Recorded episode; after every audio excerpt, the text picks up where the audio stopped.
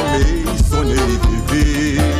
Ao sopé da serra entre os canaviais, quem já te viu, oh, não te esquece mais. Pra te exaltar, ó flor do Brasil, hei de te cantar, meu grato gentil.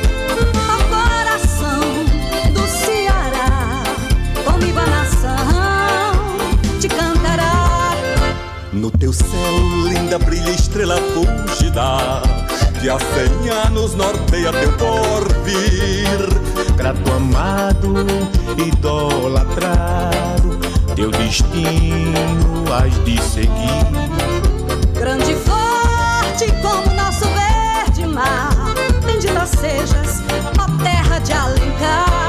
Para te exaltar, ó flor do Brasil, hei de te cantar, meu prato gentil, ó coração do Ceará, comigo a nação te cantará.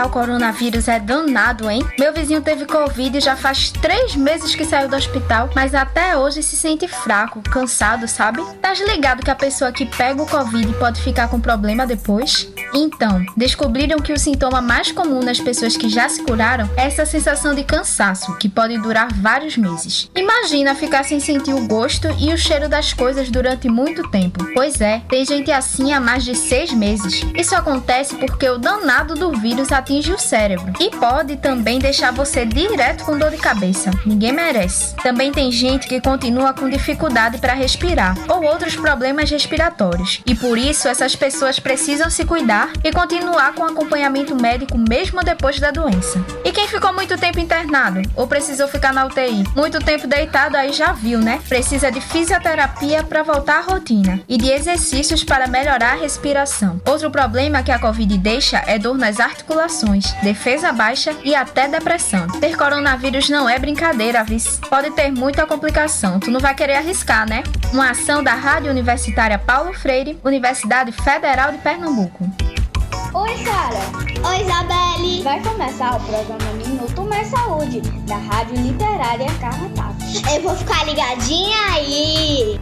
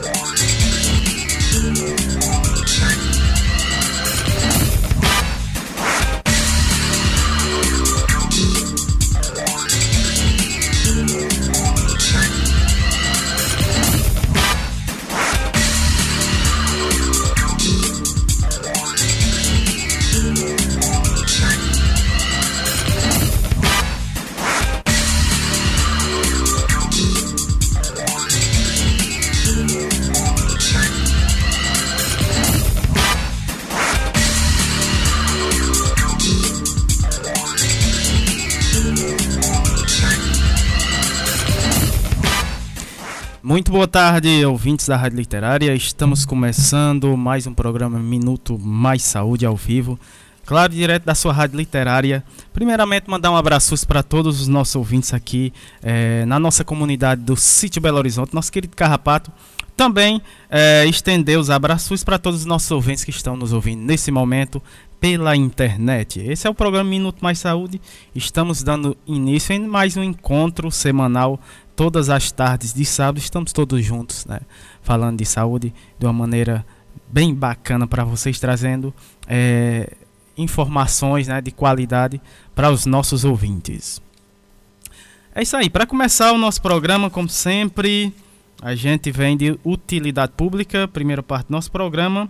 A gente traz sempre aqui a a informações né, dos dados da nossa cidade a respeito como é que está aí é, os dados da nossa cidade em relação ao coronavírus. Né? É, esses dados são da Secretaria Municipal de Saúde aqui da nossa cidade. É, esses dados são do dia 19, né, sexta-feira. Uh, caso suspeito 403, confirmados 10.489, descartados 24.090, óbitos aqui em nossa cidade 135 óbitos, internados 27, recuperados 9.892, notificações 39, 34.982 é, em isolamento até o, segui até o seguinte momento 446. Né? Esses são os dados aqui da nossa cidade. Né? Temos também é, informações, né? É, o governo do estado, devido à situação né, é, preocupante né, que a gente encontra em todo o país, né, é, estendeu né, o lockdown para o, até o dia 28 do mês de março. Né? Enquanto isso, vamos seguir né, é, todas as normas, ficar em casa né, e evitar essa, que essa onda de contágio se, se propague ainda mais. Né?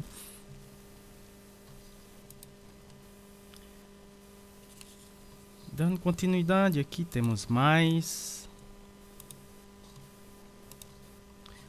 Mais informações. O serviço escolar, né, temos aqui falando sobre dia 25, né? Dia 25 iniciará é, deixa eu ver aqui o grupo de prosa, né? É, a rede Deixa eu ler aqui o texto.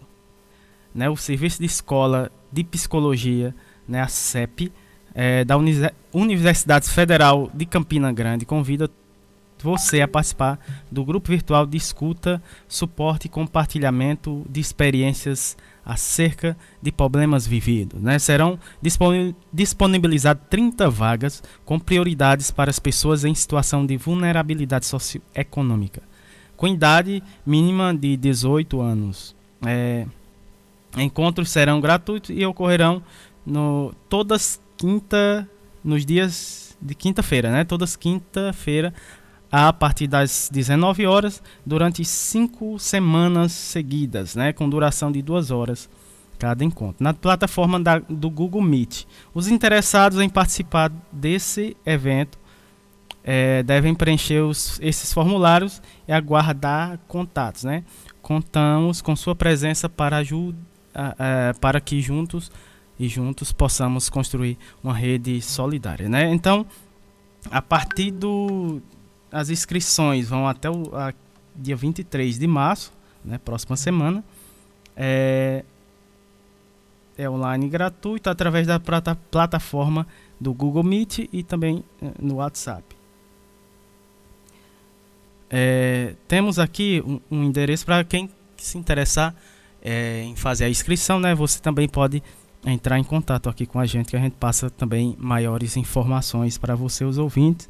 Mas aqui é, eles disponibilizam também é, um link na bio do Instagram, né? Arroba né? N-U-C-S-U-F-C-G, né? Arroba nucsufcg. É, é, você pro, pode é, acessar, né, é, ter acesso a, a, essa inscrição no link da bio é, do Instagram, do, do, grupo de prosa, ou também você pode entrar em contato com a gente que a gente passa maiores informações pelo número 2156 2939. Essa, temos mais. Temos a Margarida Pereira, né? Temos a fala da Margarida Pereira, convidando você para um curso muito bacana, outro curso online. Né? É, nesse, curso, nesse curso teremos workshop networking, né? networking, ferramentas digital, é, inovação e modelo de negócio, né? multiplicadora. Claro, com ela a multiplicadora também é uma das nossos apoiadores aqui. No programa Margarida Pereira também vai ter a participação da Camila Flor de Liz, né, convidada, Mariane Letícia, Lei, Leis, Loyola, né? Uh, esse curso é, é, é, grátis, né? Com certificado uh, do dia 21, começa amanhã, né? 21 do 3, a partir das 14, das 16 horas às 18h45. É, e claro, né? A, a Margarida Pereira, ela vai convidar vocês, ouvintes, né? A, vai dar mais detalhes, né? A respeito desse curso muito bacana. Boa tarde, Margarida. Boa tarde, ouvintes da Rádio Literário Carrapatos. Boa tarde, Samuel. Boa tarde, Érica Formiga. Obrigada por esse espaço.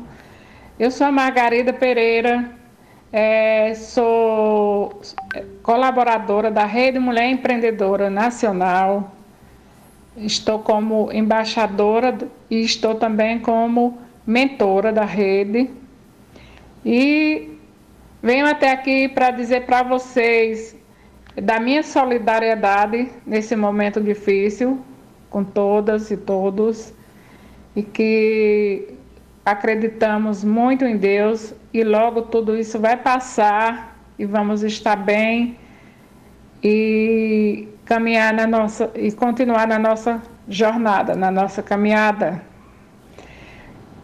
E por isso eu gostaria de convidar vocês, mulheres dessa comunidade, que eu sei que são mulheres muito atuantes, e para que vocês participem da nossa oficina do Ela Pode, que vai acontecer dia 21, amanhã, a Isso. partir das 16 horas vai acontecer no Zoom e eu estou mandando o link para o grupo, quem tiver no grupo.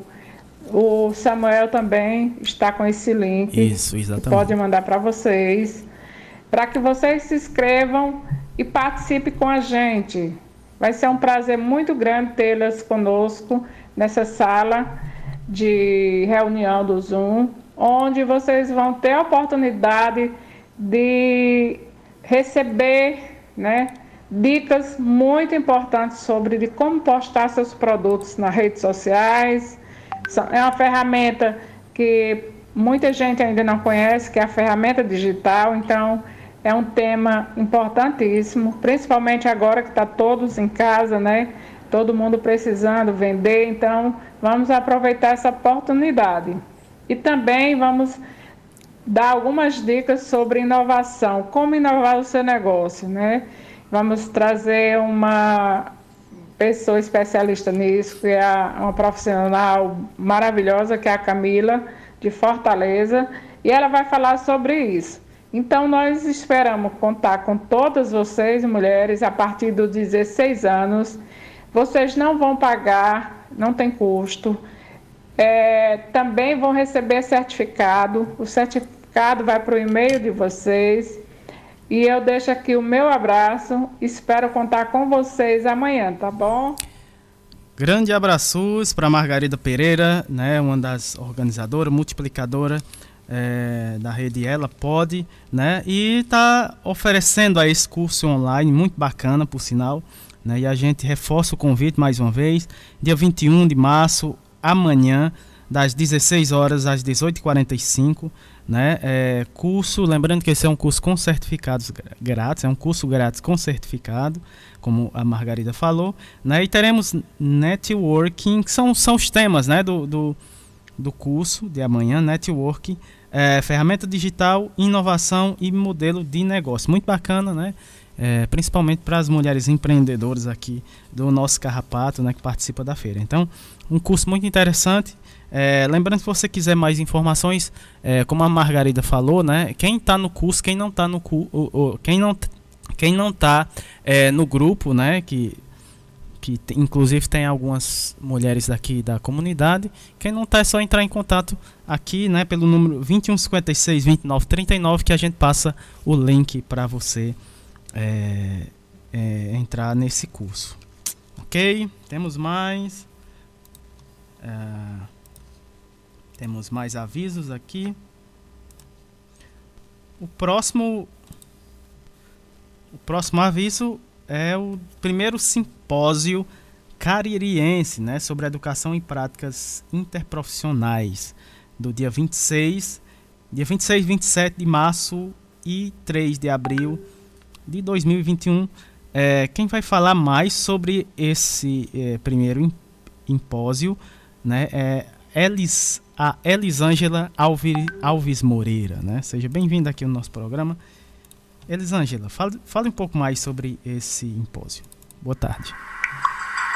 Boa tarde, Samuel. Boa tarde, ouvintes da Rádio Carrapato. Quem vos fala aqui é Elisângela, sou discente da Universidade Regional do Cariri e faço parte também do programa Pet Saúde e Interprofissionalidade Estou aqui passando para lembrar que o nosso evento do Simpósio Caririense, o primeiro simpósio viu, caririense sobre práticas e educação em saúde interprofissional, que ocorrerá agora dia 26 desse mês e dia 27, também com programação no dia 3, certo?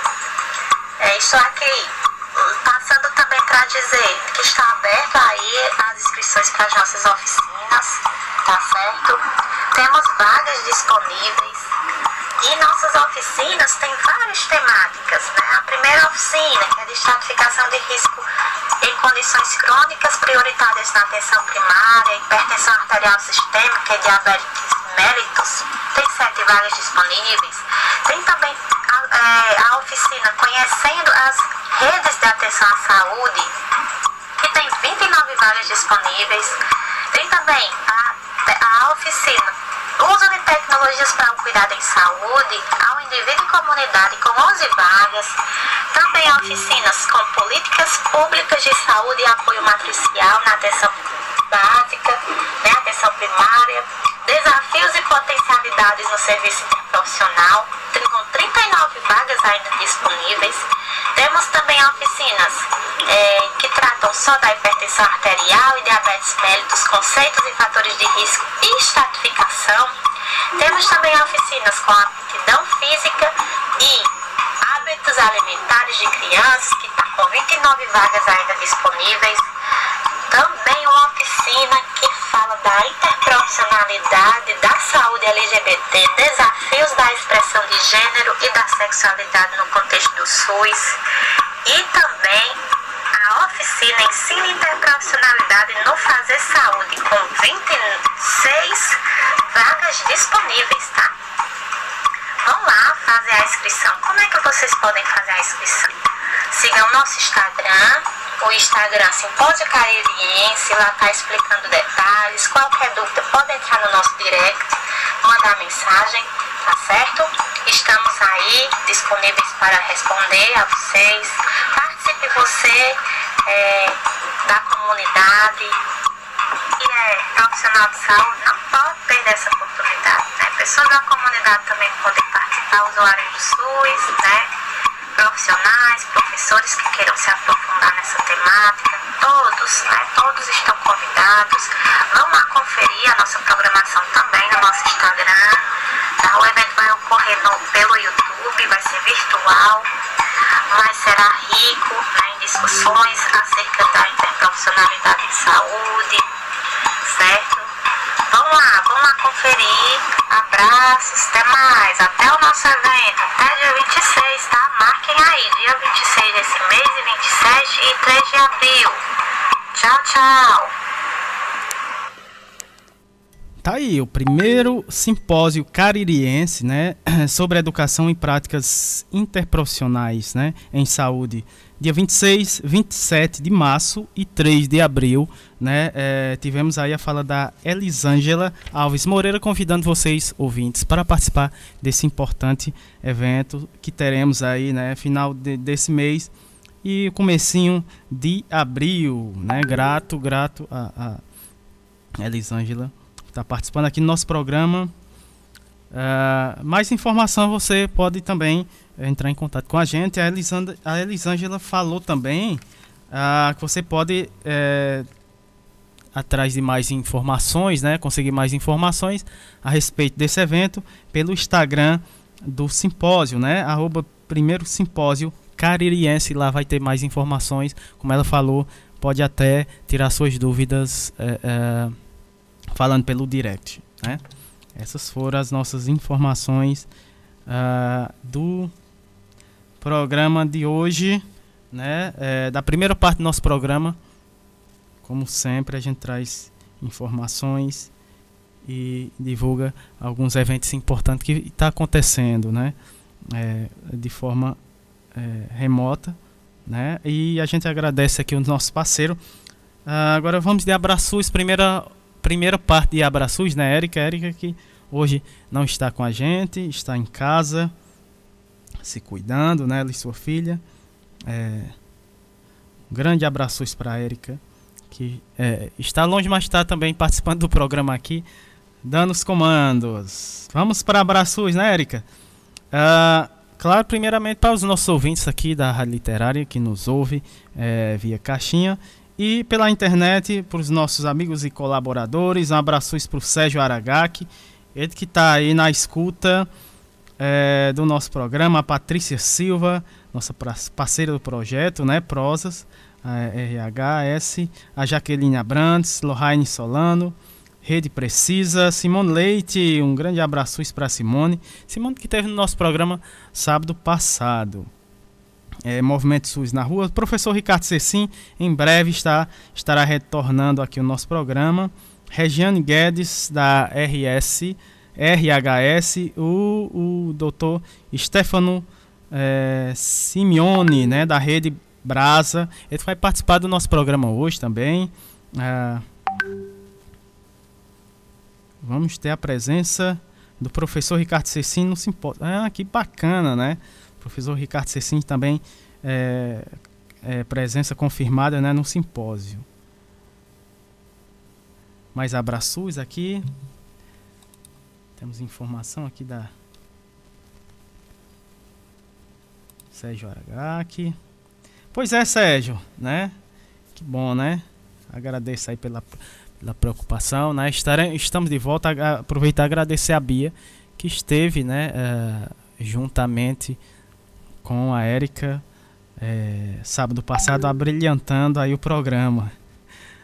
Uh, pois é, vamos juntos. A partir de agora, vamos novamente carrapatear, né? Vamos carrapatear.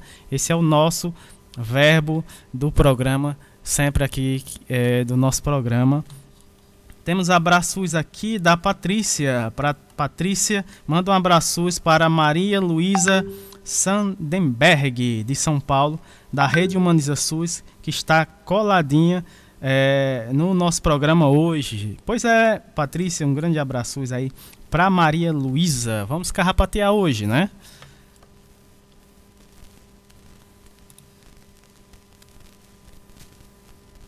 Ah, ah desculpa. é, o, o, o, prof, o doutor Stefano vai estar aqui no nosso programa, mas não hoje, né? Dia 10 de abril. Obrigado, Érica, por corrigir. Né? Um grande abraço SUS para o doutor Stefano. Agora vamos para os nossos convidados de hoje, né? O tema do nosso programa desse mês é empoderamento feminino e saúde da mulher. Né? Primeiro bloco, atualidades e pandemia. Vamos ter a fala da Isa, Isa Lira, né? Peroba Rezende Ramos, né? Biomédica de formação e diretora adjunta é, de extensão tecnológica, tecnóloga, né? Do Senabio UF, UFRJ, né? Universidade Federal do Rio de Janeiro, tecnóloga especialista em bioluminescência e fluorescência é, de células e pequenos animais é, do Centro Nacional de Biologia Estrutural e Bioimagem, né? a Senabio, lá da Universidade Federal do Rio de Janeiro, é, na cidade, claro, do Rio de Janeiro, no estado do Rio de Janeiro. O tema da fala da Isalira é As Mulheres na Ciência. É, na sequência, teremos a Natália Soares, assistente social trabalhadora da, do, Su, do SUAS, né? Do SUAS de Iguatu, presidenta do Conselho Municipal dos Direitos da Mulher de Iguatu, é, na cidade de Iguatu, o tema da fala da Natália, a importância do Conselho Municipal dos Direitos da Mulher é, na efetivação das políticas públicas para as mulheres.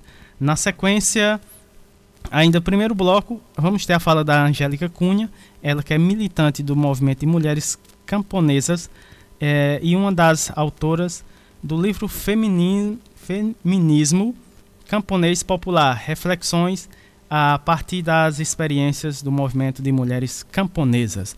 Lá em Mossoró, Rio Grande do Norte, o tema da fala dela, Feminismo Camponês Popular, reflexões é, a partir das experiências do movimento é, de mulheres camponesas.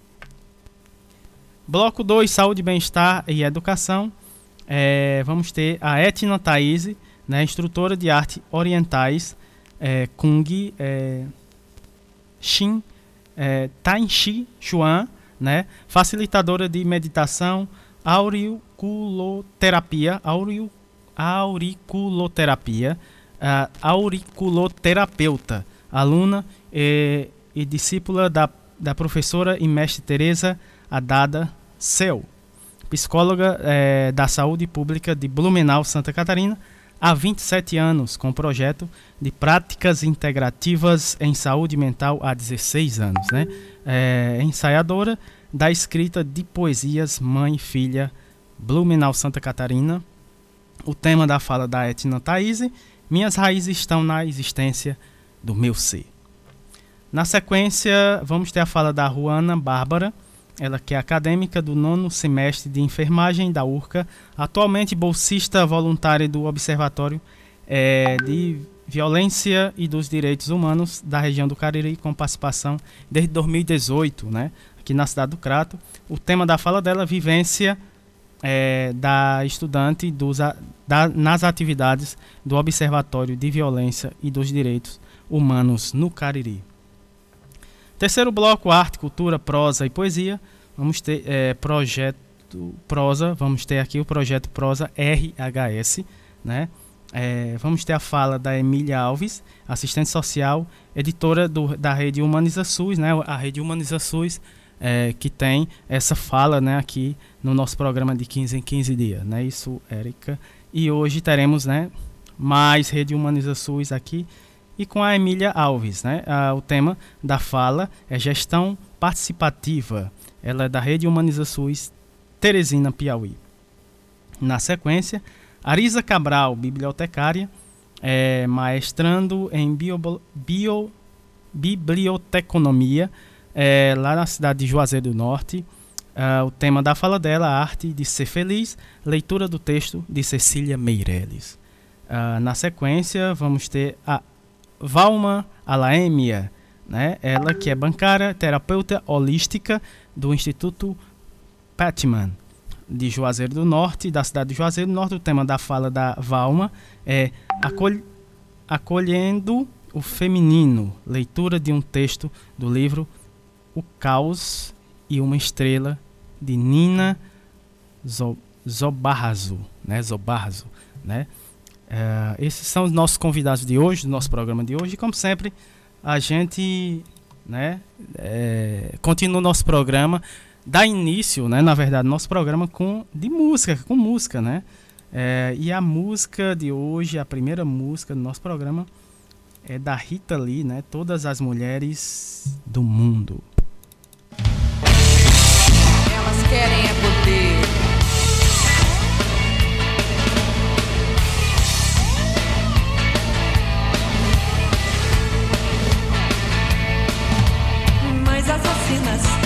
filhas de Maria, polícias femininas, nazis judias, gatas gatunas, quengas do esposas drogadas, tadinhas,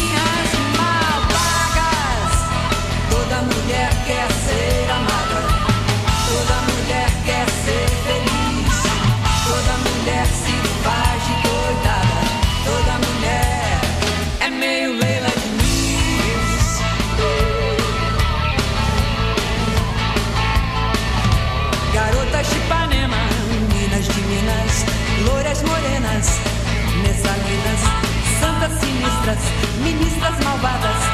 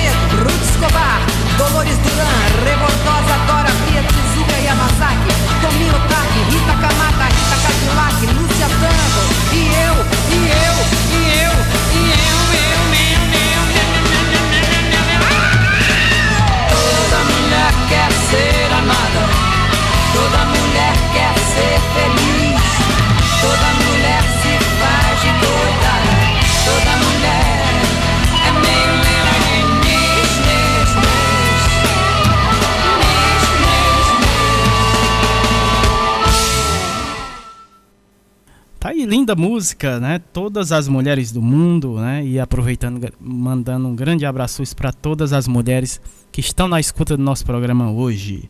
Uh, vamos dar início aqui o nosso programa com o primeiro bloco, atualidades, pandemia.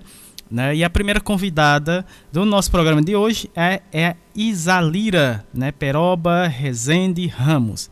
Ela que é biomédica de formação e diretora adjunta da, de extensão e tecnóloga do, Sena, do Senabil UFRJ. É, tecnóloga especialista em bioluminescência e fluorescência é, de células e pequenos animais do Centro Nacional de Biologia Estrutural e Bioimagem do Senabil UFRJ RJ, lá do Rio de Janeiro, na cidade do Rio de Janeiro. O tema da fala da Isalira é As Mulheres na Ciência. Então seja muito bem-vinda aqui ao nosso programa. Muito boa tarde, doutora Isalira. Olá, Samuel. Eu me chamo Isalira Ramos e eu estou na Rádio Literária Carrapato, no programa Minuto Mais Saúde. Hoje eu vou conversar um pouco com vocês sobre mulheres na ciência. E inicialmente, para que vocês me conheçam, eu sou uma mulher cis, de pele branca, cabelos pretos e lisos na altura dos ombros. Eu tenho olhos castanhos e bochechas bem redondas. e eu uso óculos de grau com armação azul. Eu nasci em Maceió, Alagoas. Eu sou filha de pais brancos, ambos professores, com ensino superior e pós-graduação.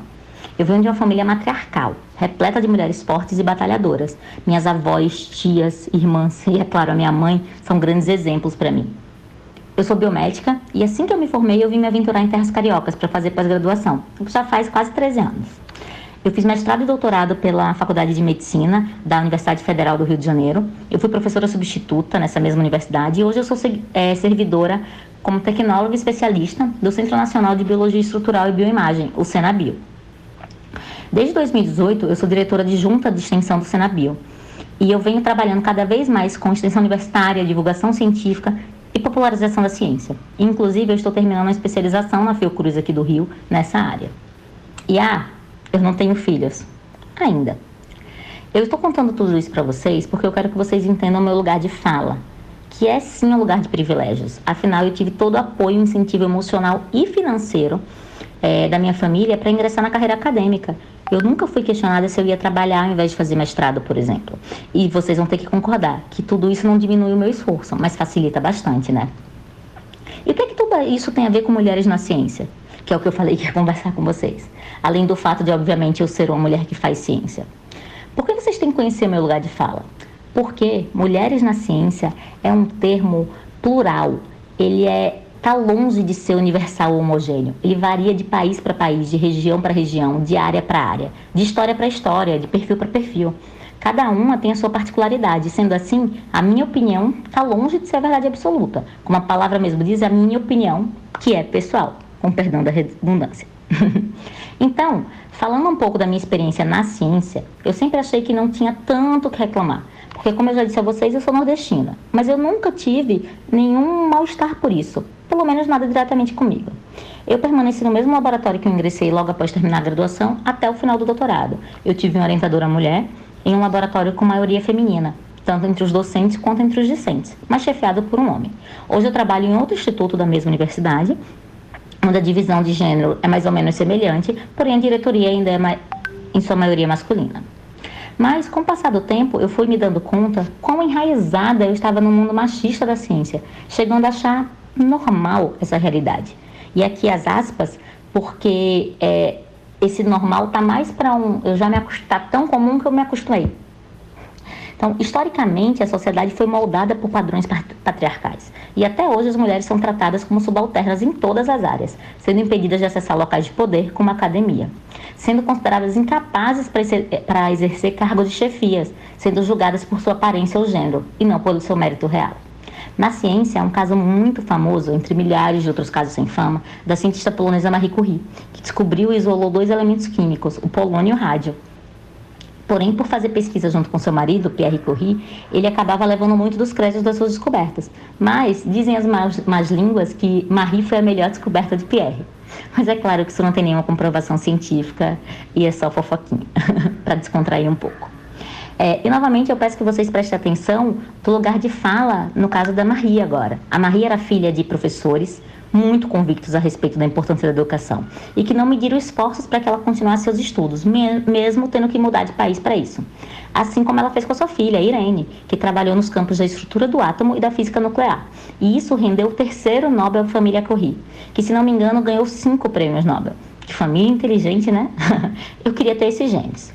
E só lembrando que Marie ganhou dois prêmios Nobel, é, sendo a primeira mulher a receber esse prêmio, a única mulher a ganhá-lo duas vezes, além de ser a única premiada em dois campos diferentes, um em física e outro em química. Marie foi pioneira, ela foi genial, ela foi muito à frente do seu tempo e sempre será um grande exemplo para os cientistas em geral, mas principalmente para as mulheres, por, mostrar, por nos mostrar que nós somos capazes de promover descobertas tão ou mais importantes que qualquer homem, apesar de todos os desafios impostos pela sociedade atual. E isso ainda acontece demais. Os grupos de pesquisa chefiados por homens, onde mesmo que o projeto tenha sido idealizado por uma pesquisadora mulher, acabam levando o crédito principal da pesquisa. Só para vocês terem ideia, de acordo com o Censo de Educação Superior de 2018 do MEC, do Ministério da Educação, 46% dos professores universitários são mulheres. Lembrando que quando a gente está falando do ensino básico, esse número sobe para 80%. Vocês já se perguntaram por que disso? É uma vitória das mulheres? A sociedade, eu vou responder para vocês. A sociedade ela foi construída sobre os preceitos de que para cuidar e educar uma criança é necessário algo mais próximo do tão falado instinto materno, que só as mulheres têm, né? Enquanto para ensinar o conhecimento de verdade para adultos, para homens, essas mulheres não são tão capazes assim. E é esse tipo de pensamento que precisa acabar urgentemente. Ah, Isalira, para de mimimi. Não é bem assim. Eu tenho certeza, você tem certeza que não? Porque eu tenho certeza que é sim. Porque para e pensa ao seu redor, quantas mulheres você conhece em cargos de chefia? Isso acontece porque as mulheres não têm capacidade para ser chefe? Ou porque elas, elas precisam se provar centenas de vezes mais que os homens para obter o mesmo reconhecimento? E mesmo assim nem sempre conseguem esse tal reconhecimento por seus méritos. E aqui eu não estou me referindo só à ciência não, tá? Esses dias eu assisti uma live do canal de extensão da UFRJ intitulada Mulheres Presentes, Reflexões sobre o mês de março onde a doutora em educação Mariana Reis falou sobre mulheres parlamentares e a falta de segurança profissional e pessoal que, elas, que essas mulheres sofrem, citando exemplo onde as parlamentares eram discriminadas e até agredidas verbalmente por suas roupas ou pelo simples fato de serem, simples fato de serem mulheres e estarem naquele ambiente. Nessa live também foi relembrada uma, uma frase da Angela Davis que diz que quando uma mulher negra se movimenta, toda a estrutura da sociedade se movimenta junto com ela. Essa frase tem que ser levada para além da militância racial, que merece toda e muito mais importância e respeito do que vem recebendo. Mas essa frase, ela deveria ser amplificada para todas as mulheres, porque ainda é uma triste realidade que nos dias de hoje exista e seja tão forte essa questão de uma mulher de que uma mulher não deveria estar naquele local, simplesmente por ser uma mulher. E às vezes esse preconceito vem sem nem a gente perceber. Eu mesma já ouvi, de, já ouvi que, eu, de, que o cargo de direção que eu tenho, ah, é porque ela é novinha, bonitinha, ou porque, ela, porque precisava ter uma cota de mulheres na direção para ficar bem na fita. E ainda bem que hoje eu estou seguro o suficiente para entender que onde eu estou é, é única e exclusivamente por conta da minha capacidade e competência no que eu faço. Ou ainda ouvir coisas do tipo, ah, ainda bem que você não tem filhos, né? Por, foi por isso que você conseguiu se dedicar ao seu, ao, ao seu trabalho e ter o currículo que você tem hoje. Oi? Como assim? A vontade é de responder da maneira, da maneira mais grosseira possível que eu consegui. Uma afirmação tão absurda dessa, né? Mas, mais uma vez, nós mulheres precisamos nos provar e garantir que somos muito mais fortes e capazes de realizar essas conquistas, independente da decisão que cada uma toma sobre a própria vida. Então, a minha resposta sempre geralmente se resume a cara de espanto ou um sorrisinho sem graça. e voltando a falar sobre maternidade da ciência, onde ter um filho é sinônimo de uma época sem produzir, ou você tem que se virar nos 30 para deixar tanta coisa produzida a ponto de que, mesmo que fique afastada por um período, não haja um buraco na sua produção. Quem disse que isso é fácil? Ou simples assim como eu falei? Qualquer mulher, mesmo que não seja cientista, vai, vai entender o que eu estou falando. Nós mulheres já temos que nos provar imensamente mais vezes e melhor em qualquer situação. Imagina quando você decide ter filhos, o que é considerado um absurdo você dar atenção à sua vida pessoal e ao seu desejo de ser mãe, né? Mas, mas continuando a falar sobre a maternidade na ciência, o Parent, o Parent of Science que é um movimento que surgiu com o intuito de levar a discussão sobre a maternidade e a paternidade dentro do universo da ciência no Brasil, divulgou uma pesquisa em 2020 mostrando que mulheres cientistas com filho tiveram é, muito mais dificuldade de fechar artigos ou participar de lives do que mulheres que não têm filhos durante esse período da pandemia. E eu nem preciso explicar para vocês porquê, né? Inclusive, incentivando mães as, que as mães coloquem em seus currículos Lattes o período de licença maternidade, com o objetivo de mostrar que não se pode comparar a produtividade de um pesquisador que não teve pausas na sua carreira com de outro que ficou um período afastado. Ah, só para explicar, Lattes é um sistema de currículo virtual criado, pelo, criado e mantido também pelo Conselho Nacional de Desenvolvimento Científico e Tecnológico, CNPq, utilizado para registrar dados e realizações acadêmicas tanto de estudantes quanto de pesquisadores nas áreas de ciência e tecnologia do Brasil. Mas por que isso acontece? Porque as regras e conceitos de inteligência foram desenvolvidas por homens e para homens. A inteligência e a capacidade são medidas na ciência pela produção de artigos científicos. Fazer ciência hoje é entrar numa linha de produção. A mensuração da qualidade cientista é medida pelas publicações que, ela, que ele faz. E você, e você sabia que ainda que há estudos que relatam que pesquisadores submeteram os mesmos artigos com autores homens ou com autoras mulheres, mulheres, desculpa. E, e que os, o, os artigos que eram de autores homens foram mais aceitos que os das mulheres, mesmo sendo o mesmo trabalho. Será que isso foi pura coincidência? Como é que a gente concorre contra isso? Com luta, com apoio. Eu acredito que nós, mulheres, precisamos nos apoiar. Citar os nossos artigos, citar artigos de mulheres, artigos de brasileiras, de brasileiros. Apoiar a menina que está entrando no laboratório, que vai passar por tudo que você já passou e sabe, e sabe quanto foi ruim. E lembrando que isso é um desafio diário, é contínuo. É preciso ter força para continuar. É preciso ter força para aguentar ouvir piadinhas e ter que se provar 10, 100, mil vezes mais do que qualquer par masculino. Ter sanidade mental para aguentar outras mulheres sacaneando, outras mulheres, simplesmente por não porque não podem ficar felizes com outra mulher crescendo. Afinal, mulheres foram ensinadas a competir com outras mulheres. Né? Mas eu não vou nem entrar nesse ponto porque daria outro programa inteiro. O maior desafio é a gente não deixar se abalar, é continuar continuar e seguir fazendo o seu, acreditando nas leis do universo e que em breve toda essa injustiça vai acabar. E quanto mais no topo você está, mais esse sistema, mai, maior esse sistema de valores de exploração e mais as suas escolhas se tornam excludentes. Esse tipo de competição enfraquece, esse tipo de competição baseada no assédio moral fim das forças e vai minando a vontade de continuar. E é isso que não podemos deixar acontecer. Eu acredito que o movimento que esse movimento de mulheres na ciência vem ganhando força e como uma forma de empoderamento feminino mesmo, de mostrar à sociedade patriarcal que as mulheres podem podem ser qualquer coisa, que o lugar de mulher é onde ela quiser. E aqui eu deixo meu muito obrigada a todas essas mulheres que vêm militando por essa causa há décadas, que há séculos, que foram abrindo caminhos para que mulheres, assim como eu, hoje estejam na ciência. Porque se hoje está difícil, imagina 50, 100 anos atrás. É importante lutarmos contra essa naturalização da violência física e moral contra as mulheres, sejam negras, brancas, cis, trans, qualquer uma, em qualquer situação.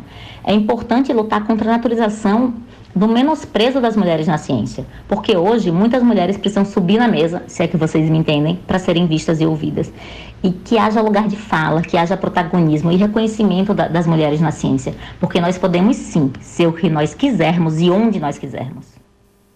Com certeza, né? As mulheres têm o poder de fala, com certeza. A gente agradece, né, essa potência feminina uh, que foi, que é a Elisária Isalira, né, que é uma das mulheres na ciência, né? Então ela trouxe, é, é, é, mostrou, né, nos, nos trouxe a, a, exemplos de mulheres na ciência, assim como ela, né? E mostrou a força da mulher que se tem, né? Então uh, a gente agradece mais a fala da Isalira, né? E a, a, o nosso programa, assim como o nosso programa, como a rádio, está à disposição é, para mais falas potentes, assim como a sua aqui na nossa rádio. Uh, na sequência, a gente vai ter a fala é, da Natália Soares de Oliveira, ela que é assistente social, trabalhadora do SUAS, do SUAS, né, de Iguatu, presidenta do Conselho Municipal dos Direitos da Mulher de Iguatu. Tema da fala da Natália: a importância do Conselho Municipal dos Direitos da Mulher na efetivação das políticas públicas para as mulheres. Então, seja bem-vinda aqui ao nosso programa. Muito boa tarde, Natália. Olá, Samuel. Eu sou Natália Oliveira, assistente social de formação, trabalhadora do SUAS, e aqui estou falando quanto presidenta do Conselho Municipal dos Direitos da Mulher do município de Iguatu. Estou na Rádio Literária Carrapato, no programa Minuto Mais Saúde, e vou falar um pouquinho com vocês sobre a importância do Conselho Municipal dos Direitos da Mulher na efetivação das políticas públicas para as mulheres. Primeiramente, gostaria de agradecer pelo espaço, pela oportunidade e já me colocar à disposição para outros momentos, né? Nós sabemos que esse mês de março é mês de luta, é mês de luta da garantia dos direitos da mulher, pelo não retrocesso que nós temos vivenciado, né? Mês de luta feminista, né? Mês de luta contra a violência doméstica, enfim, né, um mês que para nós, quanto mulheres, é bastante representativo, né, viver nesse país com esse cenário político difícil que nós temos vivenciado, com esse momento de pandemia que tem nos deixado ainda mais fragilizado e, claro, tem rebatido que nós mulheres, né, quanto mulheres, temos sofrido muito mais os rebatimentos dessa pandemia que tem assolado o país inteiro né? E aí, assim, eu gostaria de explicar um pouquinho, de contar um pouquinho o que seria o Conselho Municipal dos Direitos da Mulher, né? O Conselho Municipal dos Direitos da Mulher, ele é regulamentado, né? Ele é legitimado via Constituição Federal, nossa Constituição Federal de 88, que nos legitima, né? Nos dá legitimidade e que é uma ferramenta, né? Uma ferramenta do controle social na garantia da efetivação das políticas públicas no município, né? No nosso caso aqui, a política pública voltada voltada para as mulheres. Né? Nosso objetivo central quanto conselho é justamente esse: é o de acompanhar, é o de auxiliar, é o de servir de apoio, é o de monitorar de que forma as políticas públicas para a mulher no município têm sido é, garantida, né? tem sido efetivada.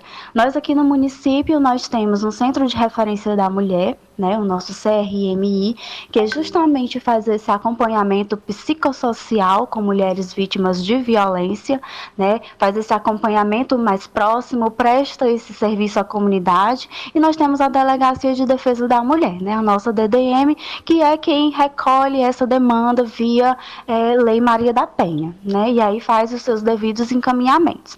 Né. Como eu já coloquei para vocês, o objetivo central do Conselho da Mulher é o de fortalecer a política pública, né, é o de garantir, o de servir de ponte, de apoio, de suporte né, a essa política pública, é o de fazer com que a sociedade, a comunidade guatuense como um todo, reconheça o Conselho da Mulher como uma ferramenta importante no controle, na, no acompanhamento e na efetivação dessa política pública. Né?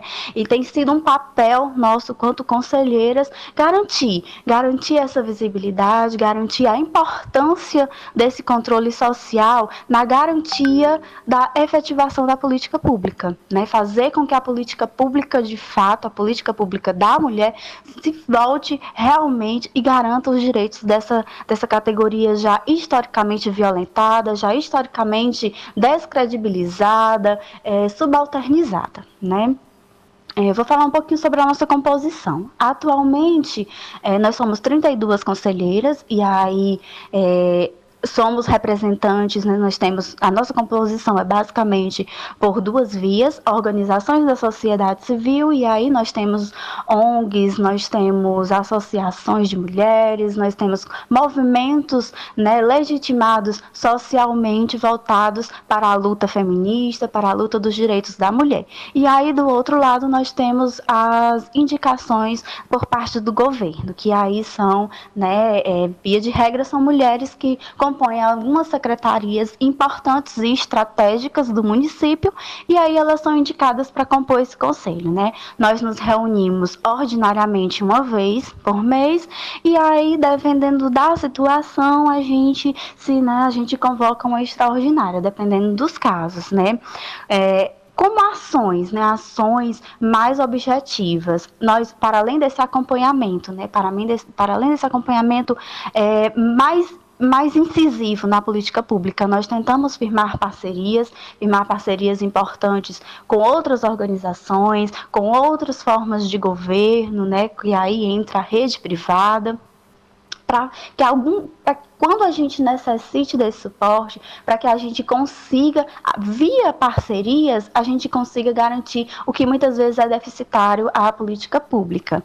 Né? Nós temos ações voltadas, e aí vai da agenda, né, agenda que já é construída aí anualmente, de luta dos direitos da mulher, né? e aí a gente tem essas ações, e aí algumas ações mais pontuais mesmo, elas dizem respeito a participações em, em palestras, elas dizem respeito a campanhas campanhas importantes. Nós tentamos toda, né, tentamos estar cada vez mais próximos das mulheres iguatuenses, né, e, e até mesmo é firmar parcerias e, com, e firmar ações em conjunto com, ou, com outras redes, com outras, outras secretarias, com outras políticas públicas, né, para poder garantir que, de fato, esse acesso à informação, esse acesso a direitos, ele, ele seja garantido para as nossas mulheres.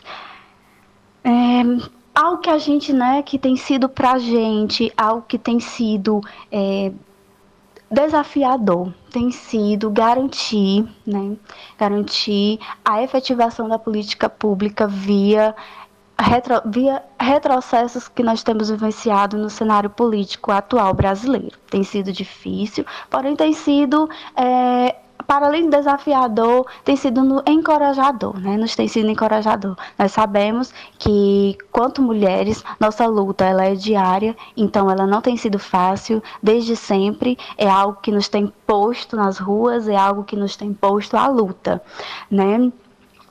E aí pensar é, o controle social como uma ferramenta indispensável para o despertar da consciência, né? E aí a gente vem despertar da consciência política, despertar da consciência dos processos de sociedade que a gente vivencia, né? Pensar que essa sociedade desde sempre é baseada na sociedade da exploração, que tem como um parceiro o patriarcado, que tem como base a legitimidade da força, que tem como base a luta de classes e aí pensar todo esse processo de sociedade e aí despertar nas nossas mulheres essa consciência política, essa, essa consciência de classe, essa consciência de categoria, né? E aí o, o conselho da mulher ele entra como uma ferramenta, ele entra como como primordial nessa construção de conhecimento. No momento em que nós nos disponibilizamos, no momento em que nós nos dispomos a desconstruir conceitos, a lutar por igualdade de gênero, a desconstruir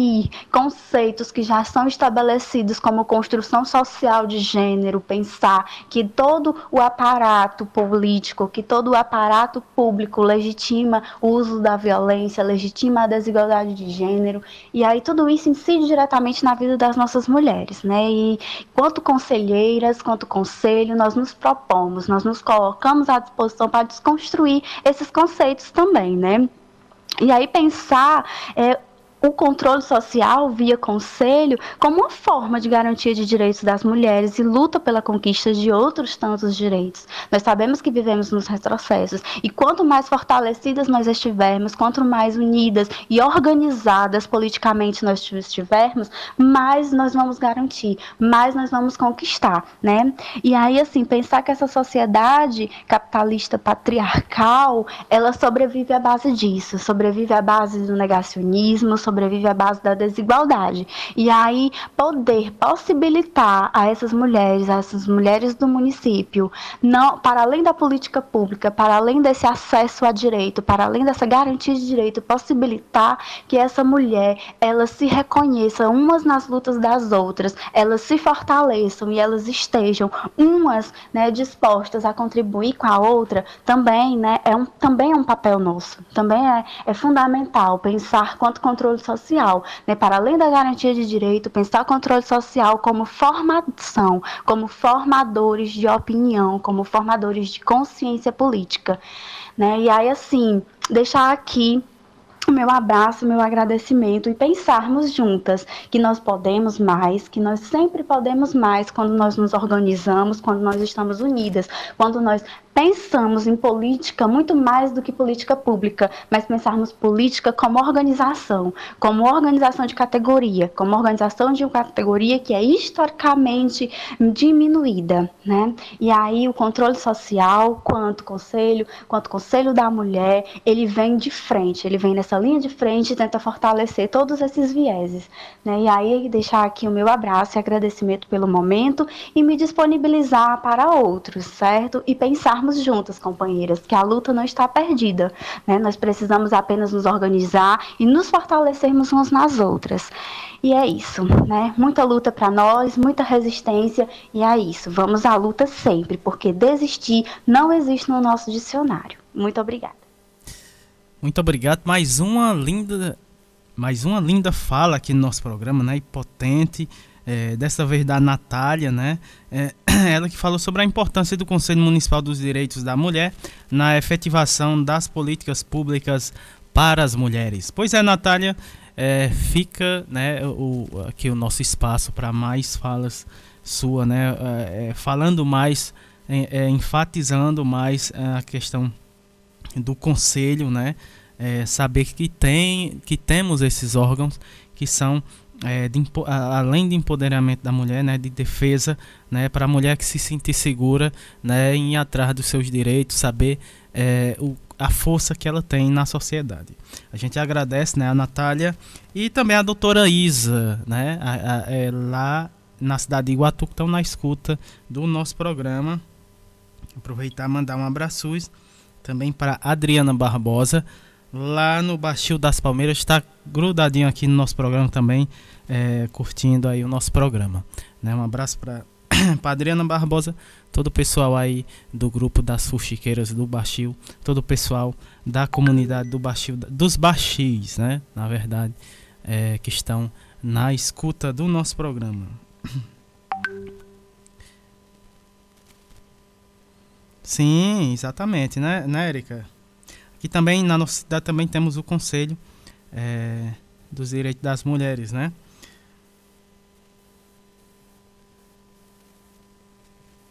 Sim, a Isa do Rio de Janeiro. a doutora Isa é que falou é, falou no programa hoje também, né? né? Não é isso, Érica? Grande abraços para a Isa lá no Rio de Janeiro. E a Natália no, no, no Iguatu. Então, fazendo essa pequena correção aqui, né? Desculpando aí as duas, né? É, abraços para a Natália, né? Que participou com essa linda fala do nosso programa lá em Iguatu. E um abraços para a Isa, também trouxe a sua fala potente aqui no nosso programa de hoje. A Isa, lá da cidade do Rio de Janeiro. Um grande abraço. Pronto, feita a correção, uh, vamos para a nossa própria próxima convidada.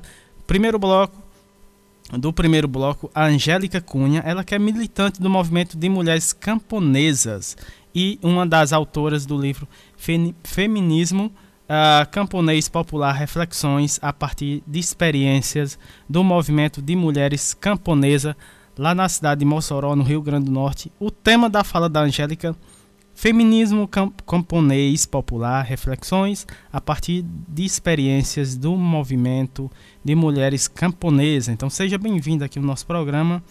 Uh, muito boa tarde, Angélica. Olá, Samuel. Eu sou Angélica Cunha, sou engenheira florestal militante do Movimento de Mulheres Camponesas, MMC, e uma das autoras do livro Feminismo Camponês Popular Reflexões a partir de experiências do movimento de mulheres camponesas.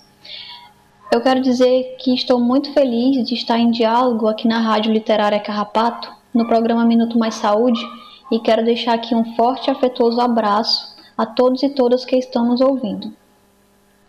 E aí, antes de falar um pouco sobre o livro Feminismo Camponês Popular, reflexões a partir de experiências do movimento de mulheres camponesas, eu acho importante contar um pouco da história do movimento de mulheres camponesas, tendo em vista que o livro é fruto e parte dessa história de organização, de formação e de lutas que nos alimenta e nos fortalece na luta de classes.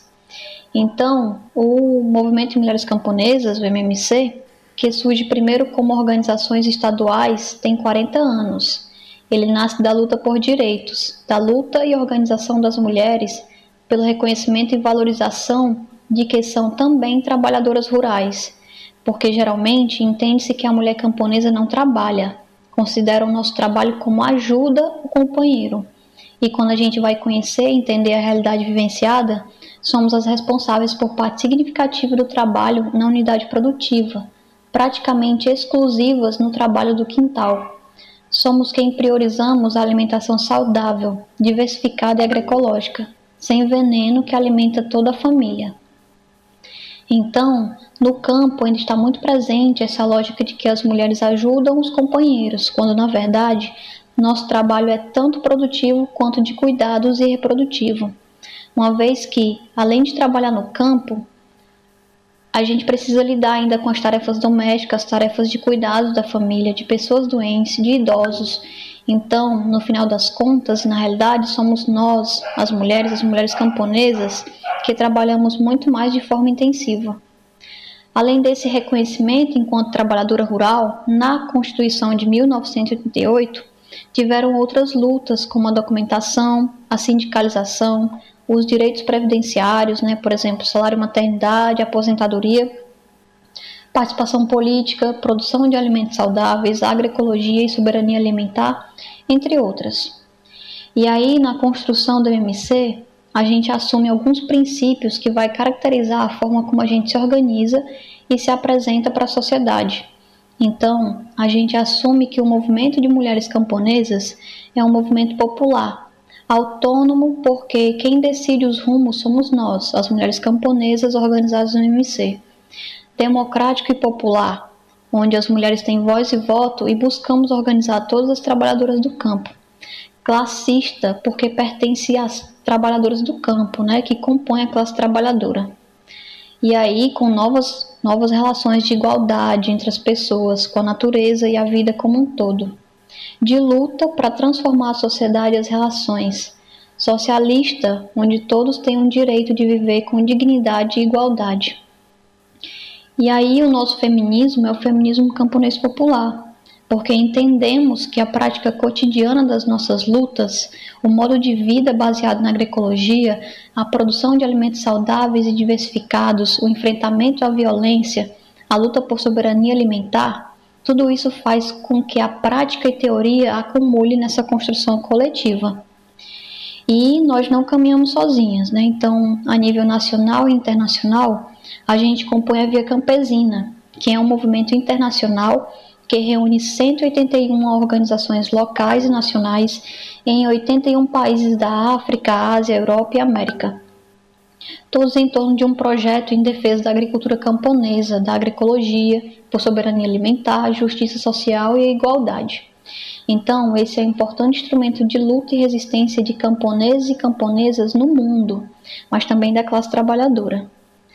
Portanto, é com essa trajetória de organização e luta das mulheres camponesas que lançamos o livro Feminismo Camponês Popular Reflexões a partir de experiências do movimento de mulheres camponesas, em parceria com a editora e livraria Expressão Popular. Esse livro é resultado de um esforço coletivo de militantes que são pesquisadoras na roça, na universidade e na cidade, onde todas constroem o movimento de mulheres camponesas ele nasce de um processo que fizemos para entender o nosso feminismo em sintonia com um debate que surge na Coordenadora Latino-Americana de Organização do Campo, a CLOC Via Campesina, onde as camponesas, a partir de uma diversidade de identidades étnicos raciais, como indígenas, quilombolas, camponesas, buscaram nomear o feminismo construído na CLOC como feminismo camponês popular. E no MMC, antes de adotarmos a utilização desse nome também, optamos por construirmos um largo processo de debates desde as bases até o nível internacional. E percebemos o quanto o feminismo camponês popular já era de fato nossa construção interna e externamente. A gente tem convicção de que esse nome é apenas uma maneira de dar um nome às nossas lutas, nossos acúmulos, as coisas que a gente já faz no dia a dia, a produção agroecológica, o enfrentamento à violência. Então, o feminismo camponês popular, enquanto nomenclatura, é na verdade a nomenclatura das nossas lutas cotidianas, das nossas lutas enquanto movimento. E aí o livro, o livro aglutina essas experiências de diversos estados do país, né? Com mulheres de diversas culturas, que traz esse olhar a partir das suas experiências e do seu local para contribuir no acumular teoricamente as nossas lutas cotidianas. Uma das lutas que historicamente nós construímos é o 8 de março, Dia Internacional de Luta das Mulheres Trabalhadoras. Foi em 8 de março de 2004 que camponesas de 14 estados que construíam movimentos estaduais decidiram que esses movimentos deviam se juntar e formar um movimento nacional assim podendo ter mais capacidade de influenciar nas lutas necessárias no país. Nesse 8 de março, com os inúmeros impactos na vida das mulheres causados pela pandemia da Covid-19, nossa posição foi mantermos o posicionamento político em defesa da vida, pelo isolamento social, porque nos manter vivas e vivos diante da política genocida e negacionista do governo Bolsonaro é um ato de resistência optamos por atos simbólicos, ações de solidariedade e denúncias nas redes sociais. Uma marca muito importante desse 8 de março, que já vinha acontecendo desde 2015, mas que a cada ano fica mais profunda e mais diversa, foi a capacidade de unidade política entre as diversas organizações de mulheres em nível nacional. Fizemos um manifesto de saída, já contava com mais de 80 organizações nacionais participantes, onde apresentamos nossa leitura comum da realidade que passamos no país e quais as nossas lutas prioritárias nesse 8 de março. Quem quiser ver pode buscar nas nossas redes sociais, né? No Facebook, no Twitter é arroba MMC Nacional, no Instagram é arroba Movimento de Mulheres Camponesas, no YouTube é barra Vídeos MMC Brasil e no site mmcbrasil.com.br. E enquanto Mulheres da Via Campesina, construímos uma jornada nacional de luta com o tema Mulheres em Defesa da Vida pela Garantia do SUS contra a Fome e a Violência onde ocupamos as redes sociais com depoimentos, fotos e vídeos das camponesas em luta desde o seu território, seu quintal produtivo, com protestos contra a fome que voltou a assombrar o país, a violência contra a mulher que atingiu índices altíssimos da pandemia, o desmonte no funcionalismo público e o total descaso com a vida de quem produz alimentos para o povo brasileiro, negando auxílio emergencial para os camponeses e camponesas continuar produzindo comida. O resultado desse processo é uma volta massiva da fome e a carestia dos alimentos. Então, é diante desse contexto de crise sanitária, social e política que temos afirmado que a vida do povo deve estar em primeiro lugar, em defesa do SUS, a vacina gratuita para todo mundo, políticas públicas de assistência para a agricultura camponesa continuar produzindo comida. E é preciso ressaltar que grande parte dos alimentos são produzidos pelas mãos das mulheres camponesas e a solidariedade camponesa é um princípio entre nós. E ela apareceu nessa pandemia de diversas formas: na doação de alimentos, na confecção e doação de máscaras, de produtos de higiene e limpeza, na partilha de saberes sobre o uso das plantas medicinais e chás, das receitas fortalecedoras da imunidade, preparos de pratos mais nutritivos, na luta por políticas públicas, na luta para tirar esse governo de morte. E, como tarefa, é fundamental e urgente fortalecer a campanha Fora Bolsonaro, esse governo criminoso genocida que não nega seu projeto de morte da classe trabalhadora. E aí eu encerro aqui e agradeço pelo espaço com um trechinho de um poema potente de Conceição Evaristo, que diz assim: É tempo de formar novos quilombos, em qualquer lugar que estejamos, e que venham os dias futuros. A mística quilombola persiste afirmando: a liberdade é uma luta constante. Linda mensagem, linda mensagem, né, da da Angélica Cunha, ela que é militante dos movimentos de mulheres camponesas, né, é, ela que falou sobre o feminismo camponês popular, reflexões a partir de experiência do movimento de mulheres, né, esse que inclusive é tem um livro, né, é, Femininos Camponês Popular. Femininos Camponês Popular, que é o que inclusive é o título, né, do livro. Feminismo Camponês Popular Reflexões a partir de experiências do movimento de mulheres camponesa, né? Mais uma linda fala aqui no nosso programa, né? Dessa vez da Angélica Cunha, a qual a gente agradece demais, Angélica, sua participação com sua fala potente aqui no nosso programa, né? potencializando mais a força feminina né, que a gente tem aqui no nosso país. Uh, ela, é, ela que é da cidade de Mossoró, no Rio Grande do Norte, a qual eu grande, mando um grande abraço para todo o pessoal lá de Mossoró. Também mandar um grande abraço para Graça Portela, né, é, Cruz, Rio de Janeiro. É, que sempre nos, no, nos faz essas pontes né, com é, convidados aqui que colaboram é, com o nosso programa, né? E ela é uma das pontes que que traz grandes convidados aqui para o nosso programa. A gente agradece demais a Graça Portela. Uh, e grande, manda um grande abraço para ela e todo o pessoal que nos ouvem lá do Rio de Janeiro. E com a fala, com a linda fala da Angélica Cunha, a gente encerra aqui o primeiro bloco né? Que tivemos a potência, a potência da Isa, doutora Isa, também da Natália e da Angélica Cunha. É, na sequência, a gente vai ter o, o, no, no, segundo bloco, né? Saúde, bem-estar e educação. Vamos ter mais é, falas potentes femininas. E encerrando aqui o nosso programa, no nosso programa, o nosso primeiro bloco, né? Na verdade, nosso programa está só começando, né? Encerrando aqui o nosso primeiro bloco de prosa, é, a gente vai de música. Como sempre aqui no nosso programa, já é tradição. A gente, é, entre umas prosa e outra, a gente é, ter umas músicasinhas para né, é, é, trazer aqui para os nossos ouvintes. E a próxima música, deixa eu ver aqui. Respira, né? Da Natália Doco. Doco. Natália Doco. O nome da música Respira.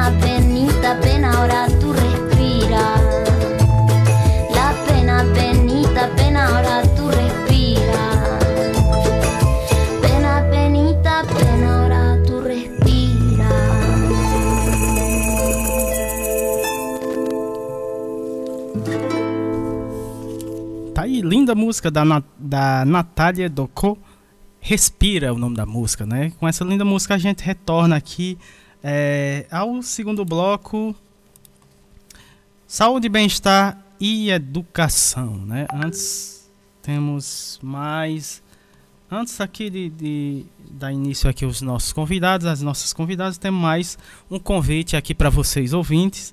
A NEPS Bahia e o Movimento SUS nas Ruas Bahia convida para atividades do Dia Internacional da Mulher da Mulher da Bahia. É, temos uma live, né? Dia 20 de março, hoje, né? A partir das 17 horas, portanto, daqui a pouco, né? Horário de Brasília. É, vamos ter aí essa live. É um evento exclusivo alusivo, desculpa, evento alusivo ao mês da mulher, né? Dia 20 de março às 17 horas. É, esse esse evento, né, será transmitido pelo Zoom, né? Temos acesso do link e você que tiver interessado aqui em participar, né? Ah, aqui temos mais informação. Você que queira participar desse lindo evento, né? Dessa live, é, que é que celebra né, a, o Dia Internacional da Mulher na Bahia. E você é só entrar em contato com a enfermeira Virgínia, né?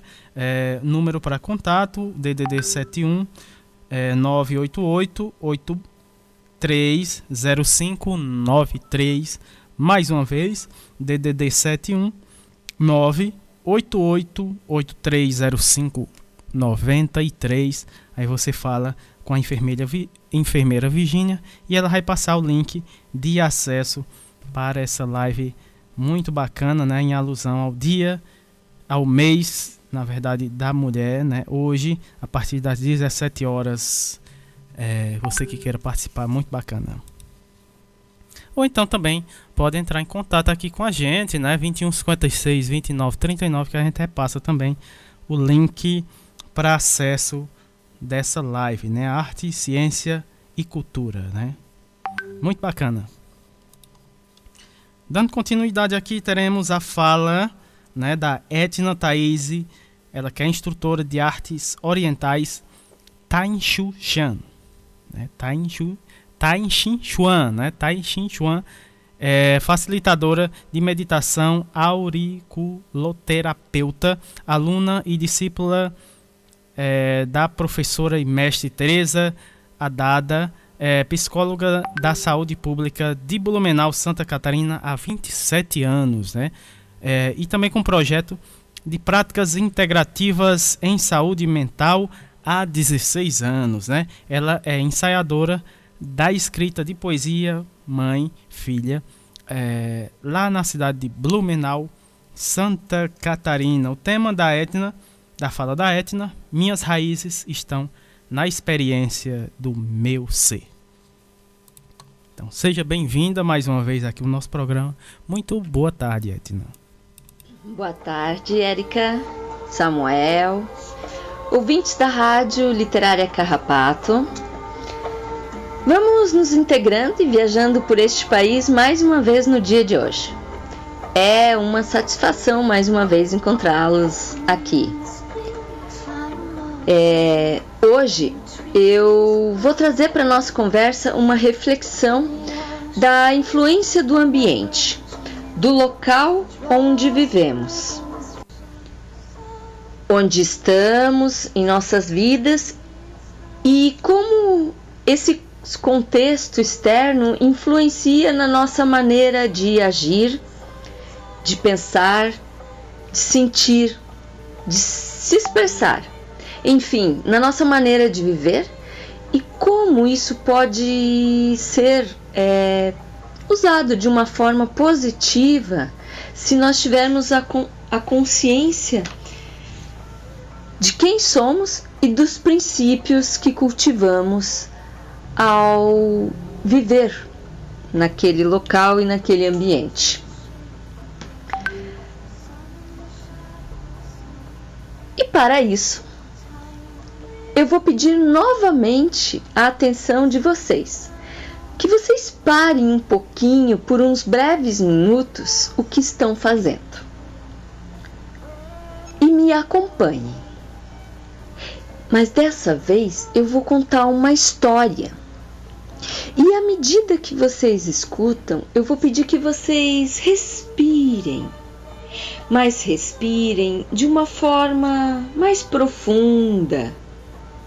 Soltem o ar mais lenta e mais suavemente do que estão acostumados. Vamos tentar? Vamos lá? Respirem profundamente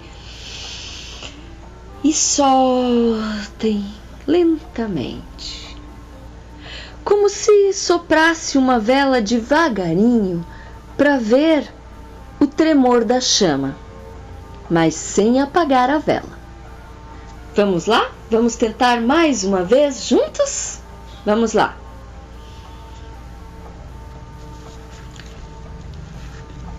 Enquanto vocês fazem esta respiração, eu vou contar a história.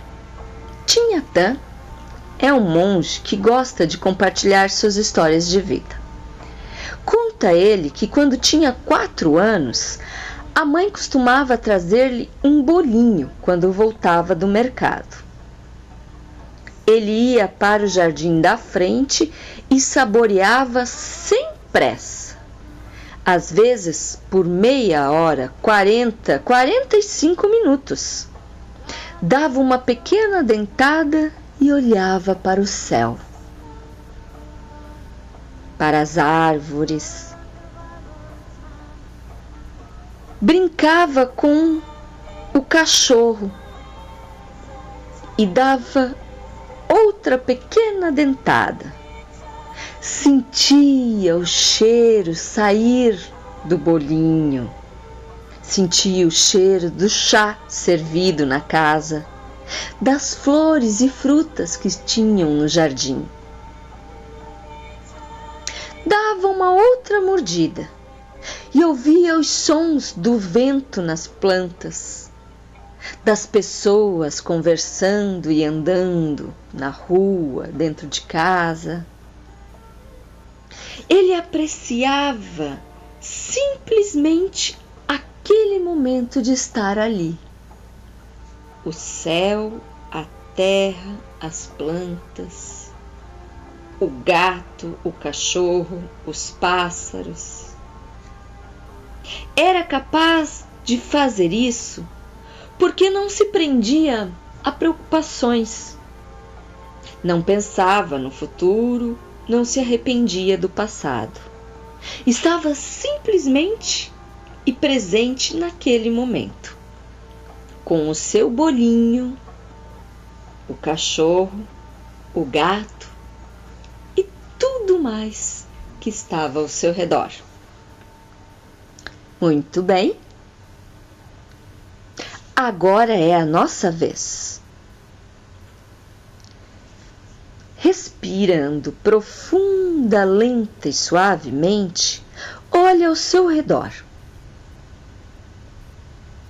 Sinta os cheiros que chegam até você. Não pense se são agradáveis, se não são. Não tente adivinhar cheiro do que. Apenas sinta, absorva. Ouça os sons. Também não tente entendê-los, nem dê nome para eles. Carro, gato, apenas ouça. Perceba a temperatura do local onde você está. Abra os olhos, olhe ao seu redor e veja as cores, se você puder. E quando tiver um pouco mais de tempo, aprecie as formas dos elementos que compõem esses lugares: árvores, paisagens, objetos, paredes, o chão. Aprecie, respirando e olhando com cuidado. Este simples ato, uma prática muito simples, na verdade, de olhar com cuidado e atenção. Se você conseguir fazê-la durante uns breves minutos no decorrer do seu dia, realmente apreciando o espaço em que você está? Ou trazendo à sua lembrança momentos que você viveu? Trará para você a mesma sensação agradável de saborear o bolinho da história que ouvimos. Isso faz parte do nosso bem-estar, da nossa condição de saúde. Independente da nossa idade, qualquer que seja o lugar que você se encontra, todos nós nos construímos através das marcas de nossas vivências, de nossas experiências e das expectativas que temos em relação ao que ainda iremos viver. Sim, fazem parte isso da nossa construção, da nossa identidade. Cada um de nós tem expectativas diferentes conforme as nossas experiências. Nascemos em um lugar e durante o decorrer da nossa vida, se ficamos ou saímos, vivemos tantas e tão diferentes experiências corporais, psíquicas, emocionais, culturais, espirituais. Todas elas têm uma vinculação aos ambientes que vivemos: trabalho, família, amigos, casas, praças, campos. O degrau que sentamos ao sair da cozinha, a janela que olhamos pela sala fora, o lugar que nos deitamos para descansar, o chuveiro que tomamos banho, tudo contribui para a nossa história. Uma música que ouvimos, dançamos, um livro que lemos, uma oração que fazemos.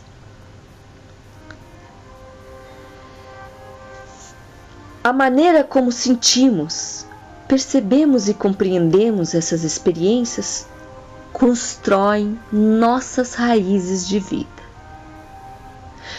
Nos identificam como essa ou aquela pessoa, como a Etna, como Samuel, como a Érica. A maneira como percebemos o que acontece ao nosso redor contribui para a forma como nos sentimos e como agimos. Por isso é importante apreciar o local onde vivemos. Se formos capazes de aprender com as que essas experiências são oportunidades de conhecimento e crescimento para nós, compreenderemos, compreenderemos que dispomos do mais rico tesouro do mundo sabedoria sobre nós mesmos.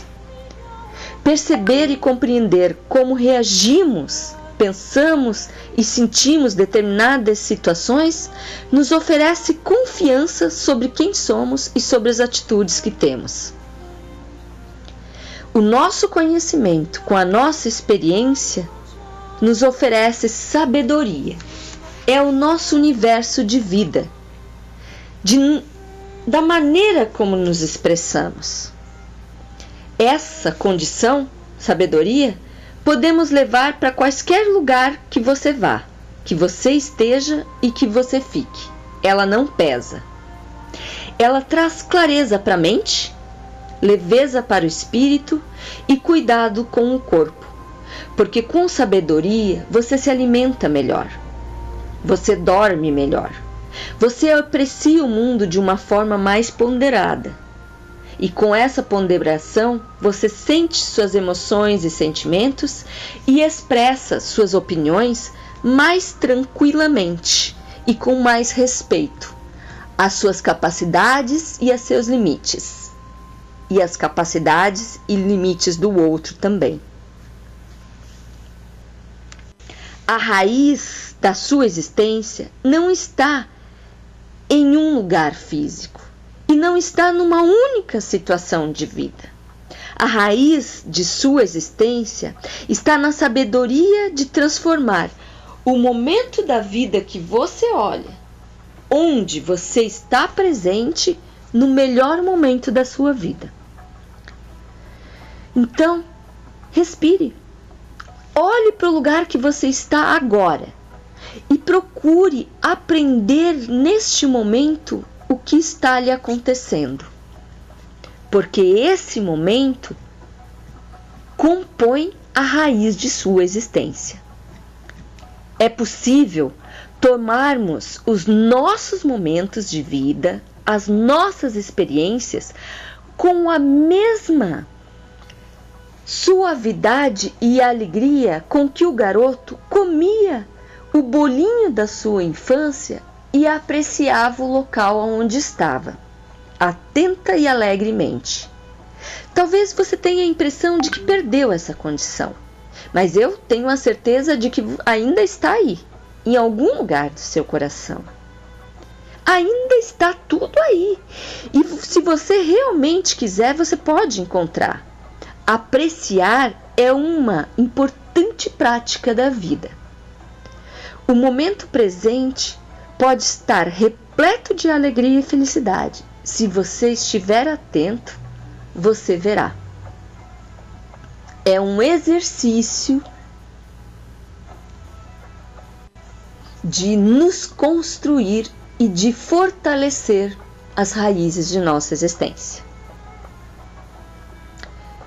Obrigado pela atenção de vocês e que vocês possam, no decorrer dessa semana, uh, exercitar essa forma de olhar, de apreciar o local em que você vive hoje.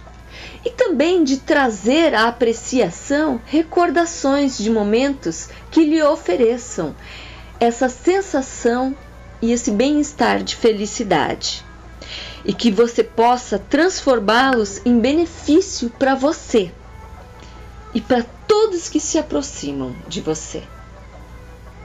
Muito obrigado, um grande, grande e afetivo abraço a todos vocês. E agora, Érica, fica por sua conta a música que você me prometeu para este momento. Tá aí, né? Linda, linda mensagem da Etna Thaís, né? Ela que trouxe, né, a fala dela, as raízes estão na experiência do meu ser, né?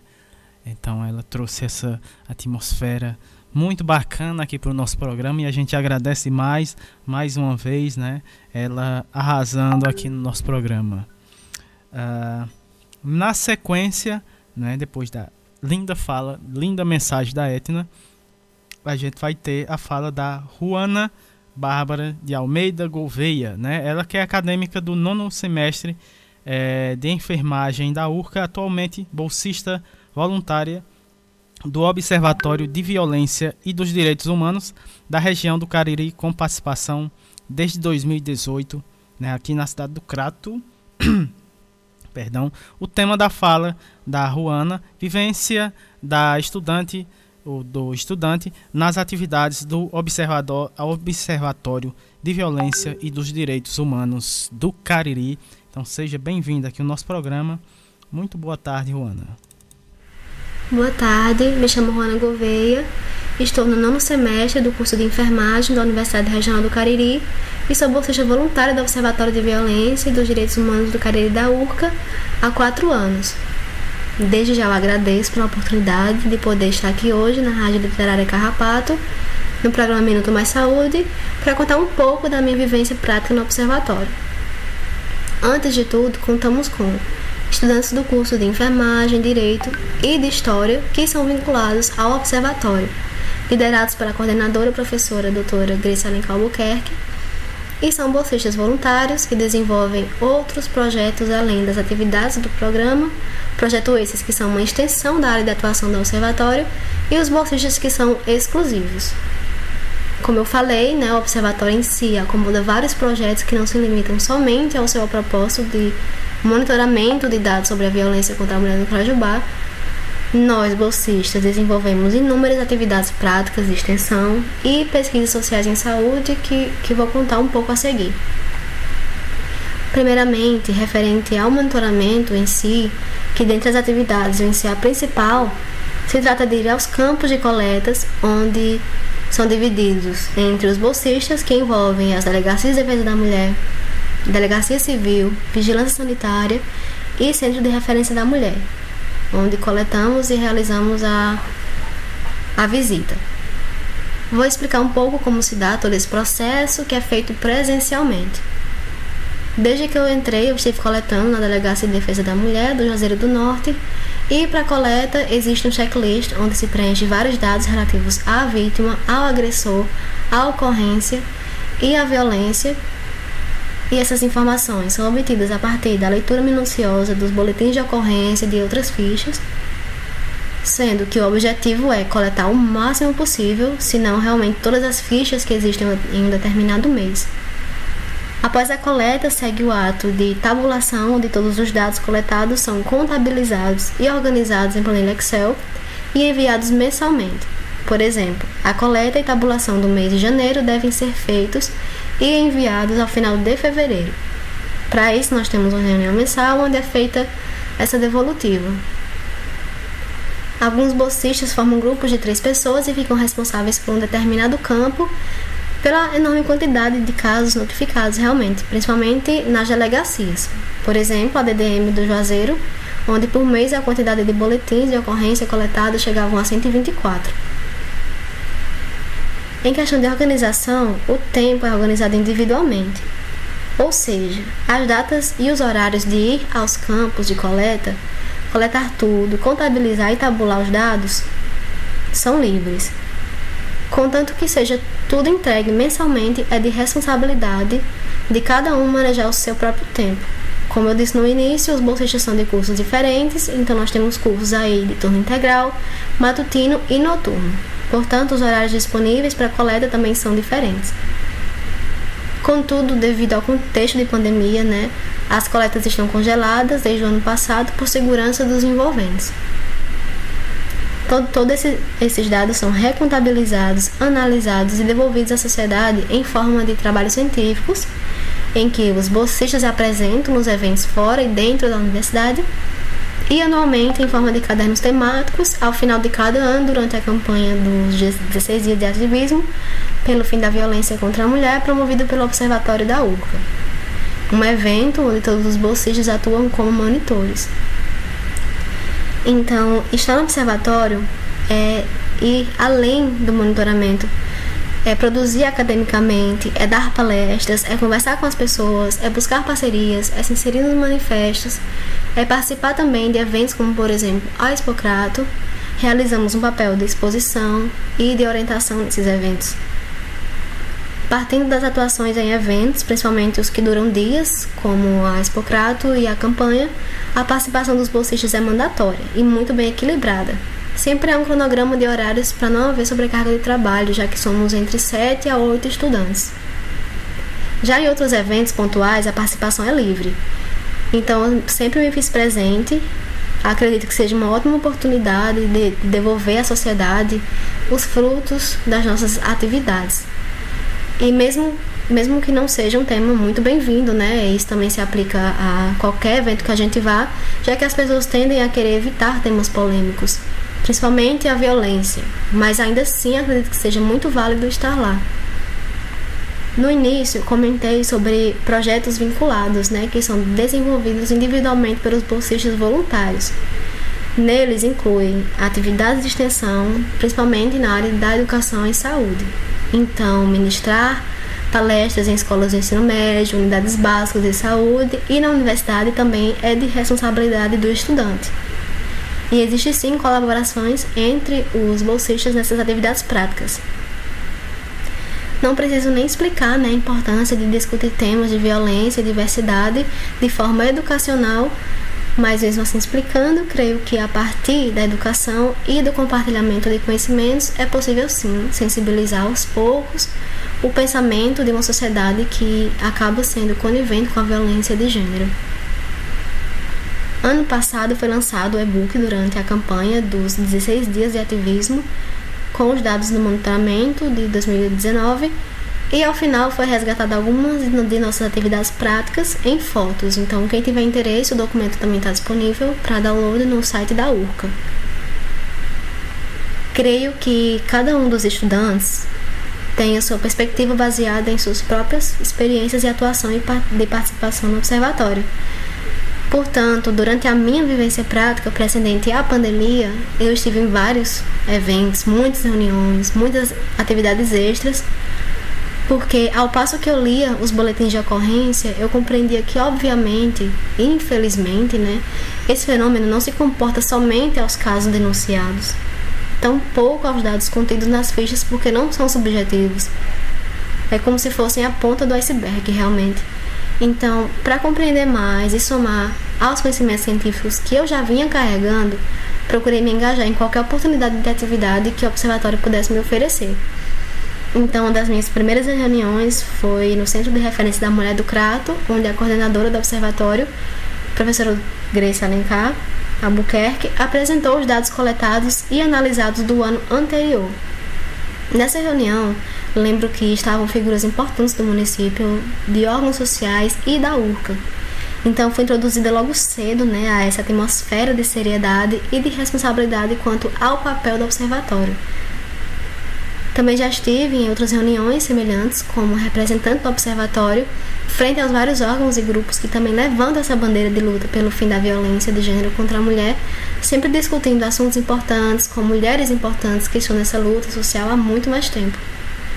Então sempre aprendi bastante com essas experiências, busquei compreender realmente essa esfera da qual é inserida toda uma rede de enfrentamento, seja estatal ou não, institucional ou não, mas que ampara de inúmeras formas as mulheres do Crato, bem como as da região do Cariri como um todo.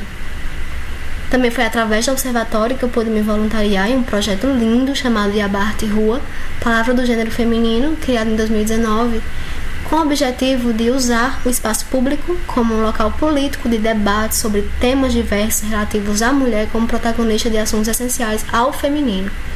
Trata-se de edições que acontecem algumas vezes no ano, onde existem toda uma programação que envolve palestras, apresentações artísticas e atividades práticas.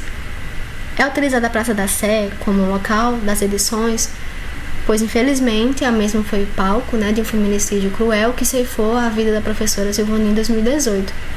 Então, assim, uma intenção de realizar um memorial em nome da Silvani e de tantas outras mulheres caririenses vítimas de tantas violências, sejam fatais ou não.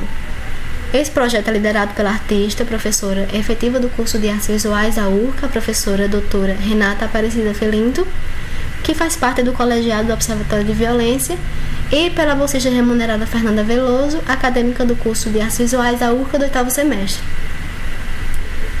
Acredito que a minha vivência e experiência enquanto estudante no Observatório de Violência teve um impacto enorme tanto na minha vida acadêmica quanto pessoal, porque eu pude experienciar momentos valiosíssimos aí que me fizeram crescer naquilo que realmente me motiva, que é realmente levantar a bandeira dos direitos humanos e dos direitos das mulheres pela qualidade de vida e saúde dignas e pela luta contra a violência. Para finalizar, eu posso dizer que realmente juntas somos mais fortes, né? E que fazemos a diferença sim, independente de qual papel seja cumprido, e que há beleza nisso, tanto quanto há muitas coisas a se aprender sempre. Muito obrigada pela atenção e uma ótima tarde. Tá aí, tivemos a fala da Juana Barbosa é, de Almeida Gouveia. Ela falou sobre a vivência do estudante nas atividades do Observatório de Violência e dos Direitos Humanos do Cariri. A gente agradece demais é, mais uma fala potente aqui no nosso programa, né, da Juana Bárbara, e é, agradece a, a ela, né, é, um grande abraço para ela, e também encerrando aqui o, prog é, o programa, encerrando o bloco, né, o segundo bloco, é, a gente encerra, claro, com, como sempre, no nosso programa a gente encerra com música.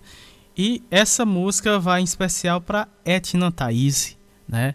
Ela que pediu essa música, né? E, e os nossos participantes e os nossos participantes convidados do programa pedindo música pra gente é um prazer tocar e o nome da música sugerida pela Etna é, cadê?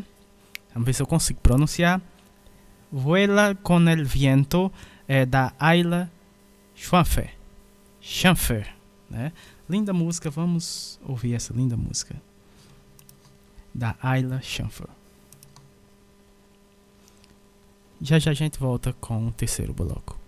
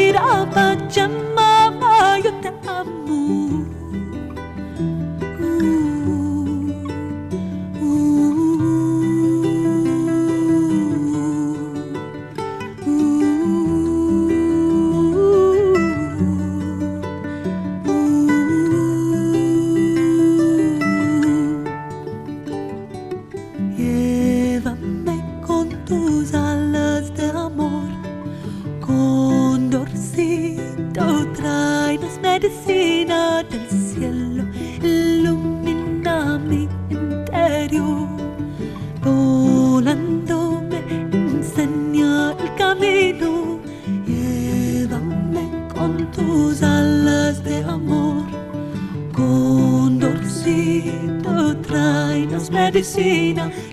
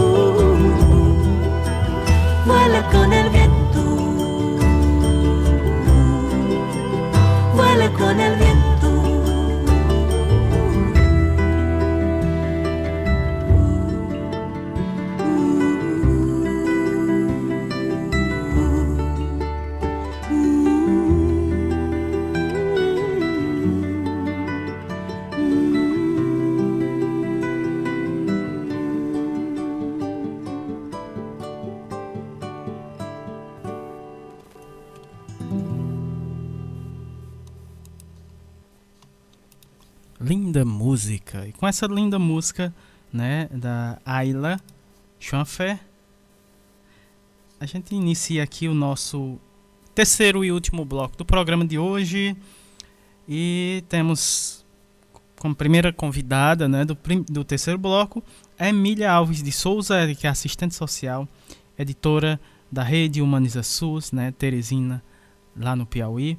Né, e e sempre a gente vai ter aqui no nosso programa né, a Rede Humaniza SUS de 15 em 15 dias. Hoje é dia da Rede Humaniza SUS, então vamos conferir a fala da Emília Alves, é, o tema Gestão Participativa. Então seja muito bem-vinda aqui ao nosso programa, a Emília. Muito boa tarde.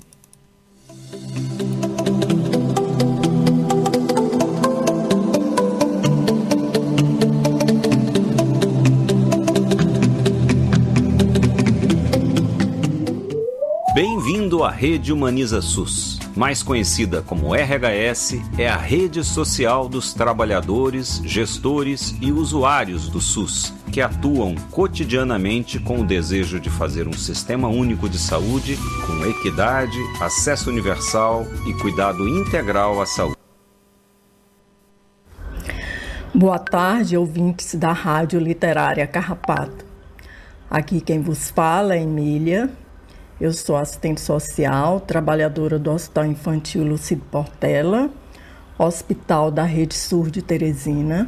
Sou participante da Rede Humaniza SUS e estou aqui para compartilhar com vocês um relato publicado na rede que traz o tema Cogestão e Gestão Participativa, o que é?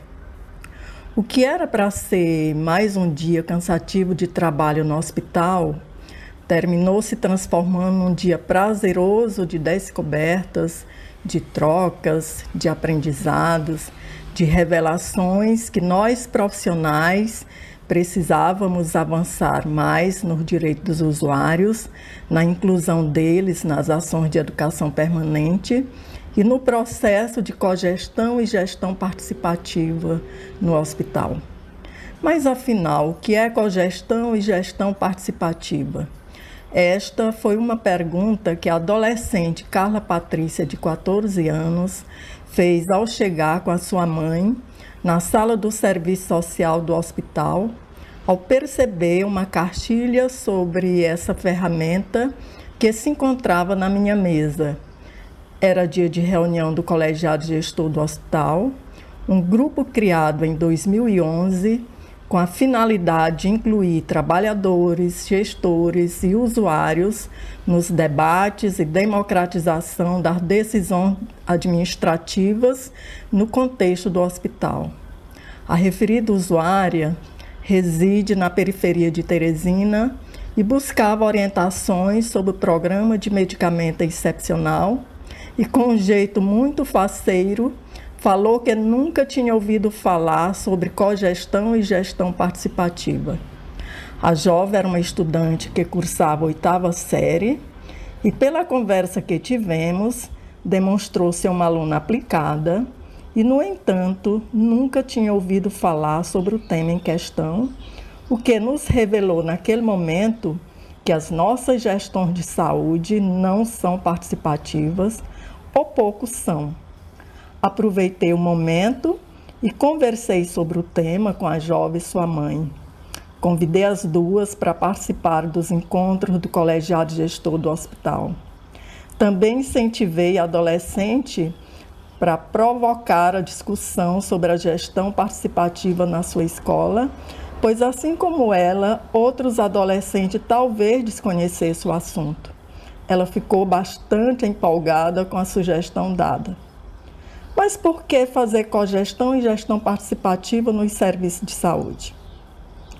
A Política Nacional de Humanização, o PNH, como queiram chamá-la, no seu arcabouço, apostou no novo modo de gerir os serviços de saúde, numa perspectiva de disparar mudanças, contribuindo para um atendimento mais resolutivo e democrático com compromisso de corresponsabilidade e participação entre os sujeitos envolvidos. Vale pontuar que a participação popular constitui um dos princípios do SUS e está garantida através da lei de número 81.142/190, que prevê sua operacionalização via conselhos e conferência de saúde nas três esferas de governo, buscando interferir nas práticas que vão na contramão dos interesses dos cidadãos. O processo se dá a partir da inclusão e da acolhida do sujeito num dado espaço que envolve a interação, a tomada de decisões conjuntas, viabilizando o controle social sobre as questões que afetam direta ou indiretamente as necessidades de saúde da população. Dentro desse contexto, o modelo de gestão participativa proposto pela Política Nacional de Humanização se refere a um modo de administrar com interação, de forma participativa, baseado no diálogo entre usuários, trabalhadores e gestores, que inclui o pensar e o fazer coletivo numa ação inclusiva e compartilhada. O modelo proposto é centrado no trabalho em equipe, na construção coletiva, em espaço de encontros que garantam que os problemas da instituição sejam discutidos entre todos e com todos os envolvidos, possibilitando assim que as decisões e avaliações sejam construídas conjuntamente. O cotidiano das práticas de saúde tem revelado que os trabalhadores ainda participam pouco dos processos decisórios nas unidades que trabalham, o que pode ser atribuído, via de regra, aos modos de gestão centralizadora e pouco democrática na maioria dos casos. Para promover a cogestão e gestão participativa, ou seja, uma gestão inclusiva e compartilhada, com maior democratização nos processos de decisão, Vários dispositivos têm sido implementados nos diversos espaços de gestão do SUS, com resultados bastante exitosos. Um desses dispositivos é o colegiado gestor, implantados em hospitais, nos distritos sanitários e nas secretarias de saúde, que são compostos por coordenadores de áreas, setores de serviços, gerentes dos diferentes níveis da atenção, secretário de saúde, diretores e no caso do hospital, além dos gestores e dos trabalhadores, também são incluídos usuários. Os colegiados gestores são, portanto, espaços coletivos que realizam o compartilhamento do poder, fomenta a participação dos gestores, dos trabalhadores e dos usuários nas tomadas de decisões da unidade, no sentido de buscar mudanças coletivas em benefício de todos. As unidades de saúde, às vezes, têm demandas que extrapolam a governabilidade dos gestores e dos trabalhadores, e que essas demandas necessitam né, de uma discussão para que sejam analisadas e pactuadas com gestores das instâncias hierarquicamente superiores. A gestão participativa e a cogestão são potencializadoras da comunicação e das relações entre os diversos atores da produção de saúde, estimulando a mobilização das equipes de trabalho na definição de objetivos que sejam comuns e que promovam as mudanças desejadas por meio de roda de conversas que façam circular o diálogo de forma democrática no cotidiano de trabalho. É, numa produção de saúde com cogestão, todos saem ganhando sem distinção. Ganham os profissionais que, sendo escutados na unidade, trabalham com mais compromisso e corresponsabilidade. Ganham os gestores que têm dos trabalhadores mais vínculo afetivo, respeito e credibilidade. Ganham os usuários que têm um atendimento mais qualificado e com mais acolhimento. Bom, gente, espero que este relato tenha contribuído para ampliar a compreensão sobre o tema da cogestão e gestão participativa na produção de saúde. Quero agradecer a, a oportunidade que me foi dada e a todos os que me ouviram. E até breve.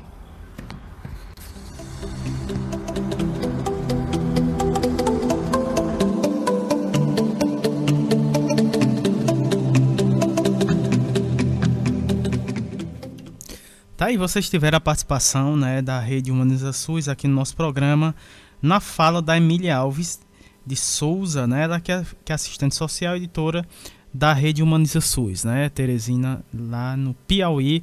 E a gente é, sempre terá o pessoal da Rede Humaniza SUS aqui colaborando com o nosso programa quinzenalmente, assim como a Edna Thaís, né, também estará conosco quinzenalmente. Uh, na sequência, vamos ter a fala da Arissa, Arissa Cabral, é, ela que é bibliotecária, mestrando em biblioteconomia lá na cidade de Juazeiro do Norte. O tema da fala da Arissa é arte, a arte de ser feliz, a leitura do texto de Cecília Meireles. Seja bem-vinda aqui ao nosso programa. Muito boa tarde. Olá, Samuel. Olá, queridos ouvintes. Sou Arisa Cabral, bibliotecária, integrante do podcast Leitura com Afeto. Estou na Rádio Literária Carrapato, no programa Minuto Mais Saúde. E hoje, 20 de março, comemora-se o Dia Mundial da Felicidade. Assim, o texto que eu trouxe é intitulado A Arte de Ser Feliz, uma crônica extraída do livro Escolha o Seu Sonho, de Cecília Meireles. Houve um tempo em que a minha janela se abria para um chalé. Na ponta do chalé brilhava um grande ovo de louça azul. Nesse ovo costumava pousar um pombo branco. Ora, nos dias límpidos, quando o céu ficava da mesma cor do ovo de louça, o pombo parecia pousado no ar. Eu era criança, achava essa ilusão maravilhosa e sentia-me completamente feliz. Houve um tempo em que a minha janela dava para um canal. No canal oscilava um barco, um barco carregado de flor. Para onde iam aquelas flores? Quem as comprava? Em que jarra, em que sala, diante de quem brilhariam na sua breve existência? E que mãos as tinham comprado? E que pessoas iam sorrir de alegria ao reconhecê-las? Eu não era mais criança, porém minha alma ficava completamente feliz.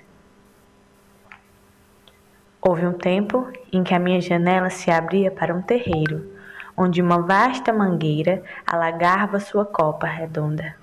À sombra da árvore, uma esteira passava quase todo dia sentada uma mulher cercada de crianças e contava histórias.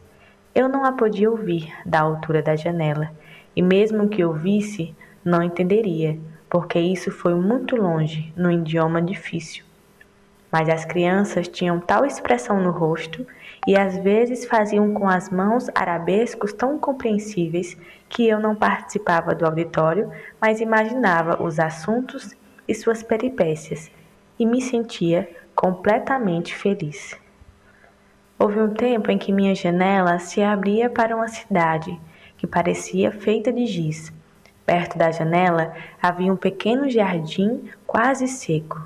Era uma época de estiagem, de terra esfarelada e o jardim parecia morto. Mas todas as manhãs vinha um pobre homem com um balde e, em silêncio, ia atirando com a mão umas gotas de água sobre as plantas.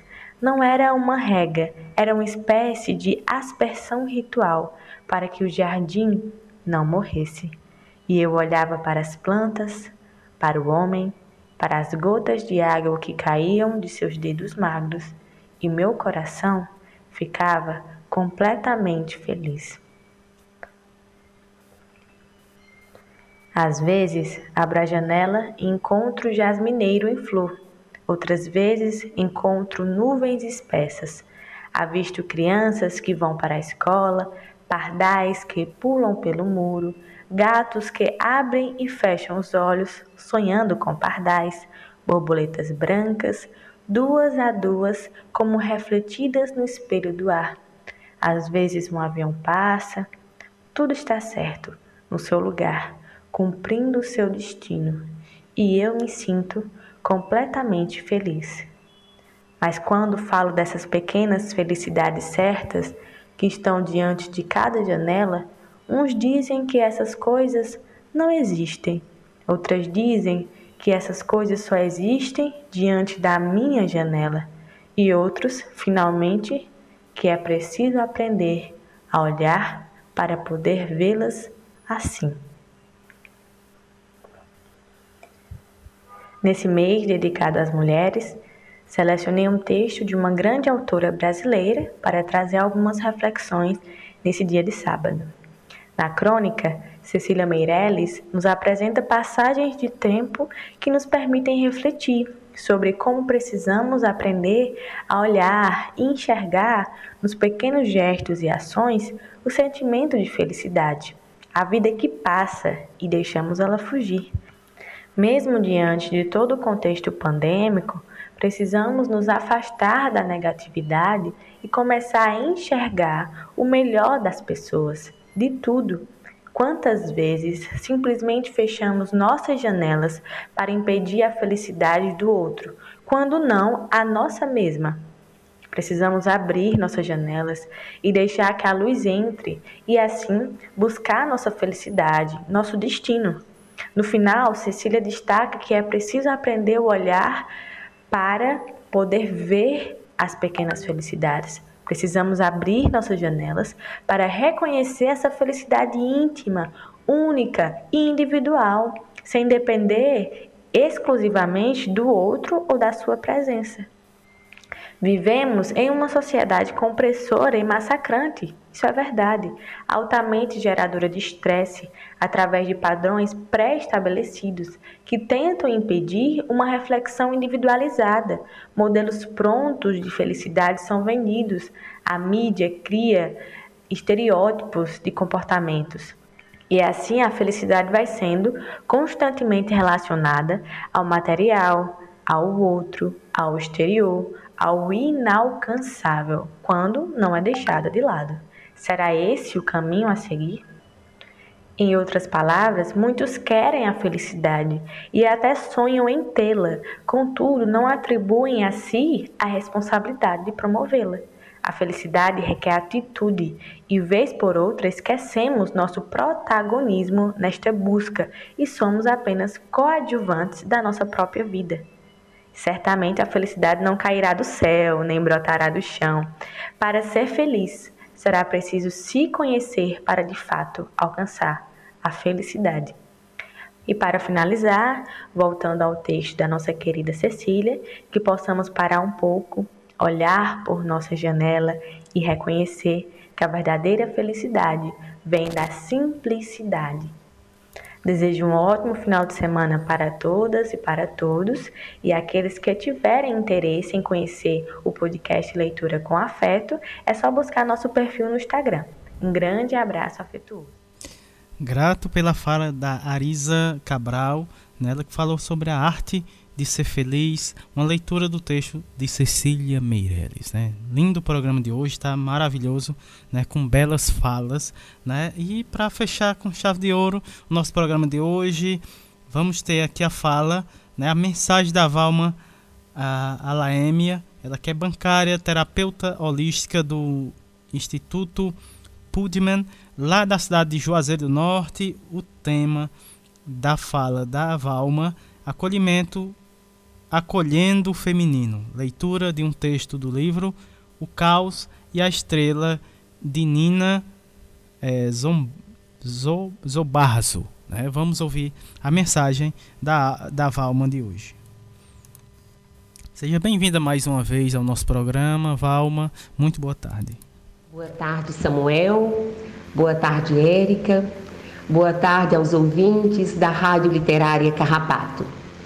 É com satisfação que mais uma vez aqui estou com vocês e hoje para partilhar um texto do livro O Caos e a Estrela, da escritora e terapeuta Nina Zorbasso. Hoje em dia, uma das palavras que mais temos usado nesse tempo de pandemia é a palavra cuidar. E cuidar é um aspecto do feminino, independente de quem esteja cuidando. Cuidar de si, cuidar do outro, cuidar da natureza. Às vezes cuidamos tanto dos outros, muito mais do que de nós mesmos. E às vezes nem cuidamos de nós. E a minha fala de hoje, através do texto, é um convite ao recolhimento e ao acolhimento dessa força feminina para a revitalização do nosso ser. É um texto pequeno, mas com enorme expressão de amor. É a voz do tempo, a voz da sabedoria nos convocando à quietude. Mas para melhor aproveitarmos esse momento, precisamos nos preparar. Então, eu os convido a parar o que estiverem fazendo, se puderem, a sentar em uma cadeira de uma forma confortável, os pés descalços bem apoiados no chão, coluna ereta, ombros soltos, relaxados, braços repousando sobre as coxas, olhos semicerrados.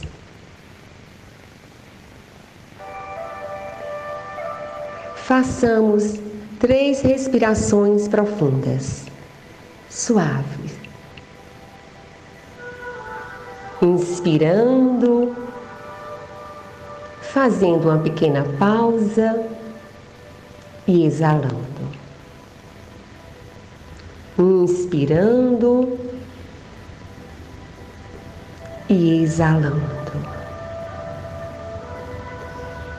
A cada respiração, nos sentimos mais leves, mais soltos, mais relaxados. Experimentem colocar um leve sorriso nos lábios. Percebam o quanto suaviza o sentir. Inspirando e exalando. Inspirando e exalando. Continuem escutando a minha voz. Se permitam ser conduzidos por esse chamado.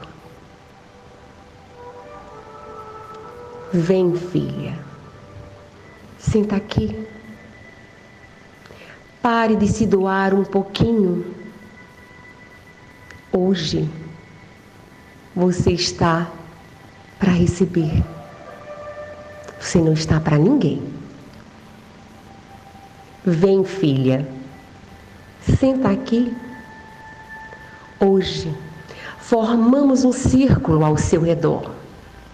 Hoje você está sob nossos cuidados, nossos rezos, nossa energia. Hoje, neste círculo, quem recebe a cura é você. Vem, filha, senta aqui. Somos suas avós, bisavós, tataravós, e as que vieram antes delas. Somos tantas, somos muitas, somos o feminino, raízes da árvore que hoje você representa em flor. E celebramos sua voz que fala por nós. Sua atitude que nos liberta seu sentimento que é nossa alma, suas palavras que são nossa sabedoria, sua coragem que é nossa continuidade. Hoje, Deixe-se abraçar. Vem, filha. Senta aqui. Somos as anciãs. Feche os olhos. Receba.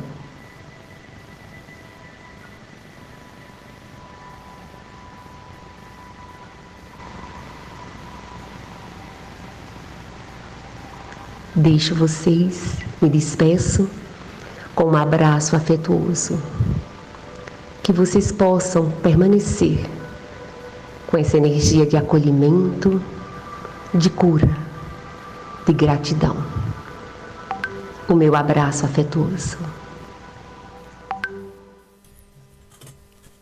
Gratidão, gratidão a nossa, é, Valma, por tê-la você aqui no nosso programa, né? É, sempre trazendo essas mensagens maravilhosas aqui, né? É, e a gente agradece demais a você a sua participação aqui no nosso programa e agradece, claro, aos as nossas convidadas de hoje, a qual vou citá-las mais uma vez, agradecendo, né, a sua colaboração e participação aqui no nosso programa.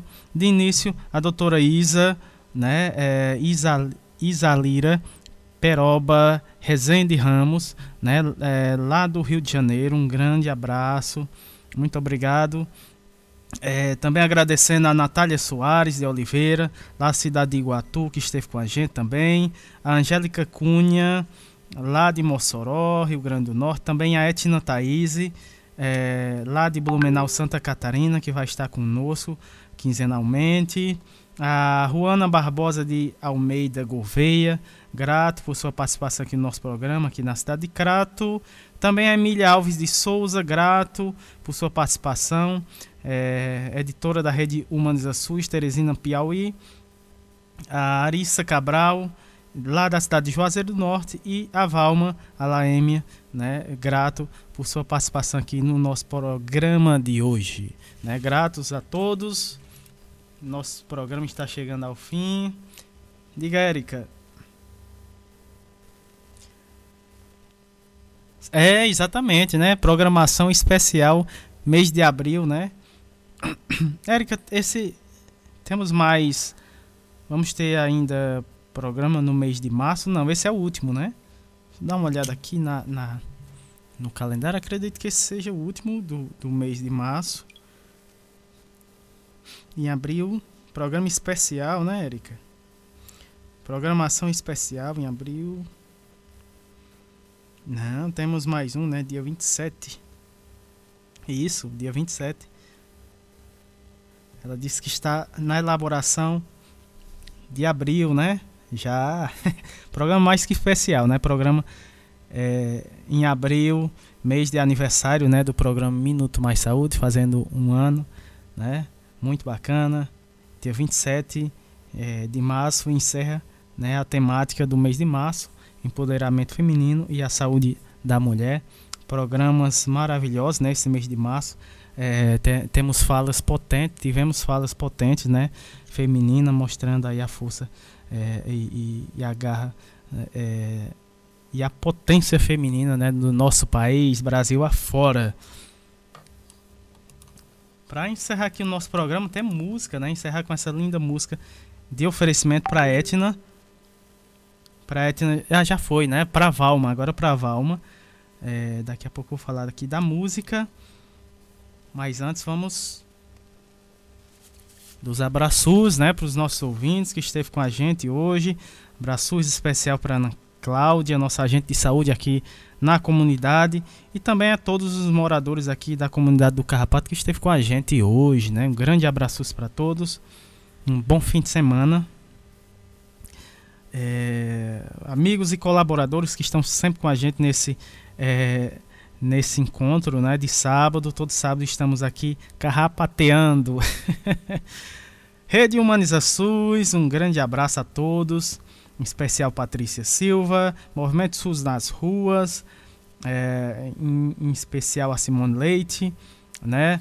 Também um grande abraço é, Patrícia Cisa, já falei o Sérgio Aragá, que está sempre com a gente. Um grande abraço para o Sérgio. Lohane Solano. Uh, professor Ricardo Cecim vai estar com a gente em breve, novamente. A Graça Portela, né? Fiocruz Rio de Janeiro, também todo o pessoal da Fiocruz Brasília, né? Grandes colaboradores aqui do nosso programa. Sim, sim, vamos uma música especial aqui para Valma. Já fomos é, tocamos uma música especial para Etna também, né, né, Érica? Agradecendo também, né, a colaboração da da Érica lá de sua casa. Ela não esteve hoje com a gente, mas é, estava colaborando lá de, de, de, sua residência, né, com segurança é, e colaborando aqui com o nosso programa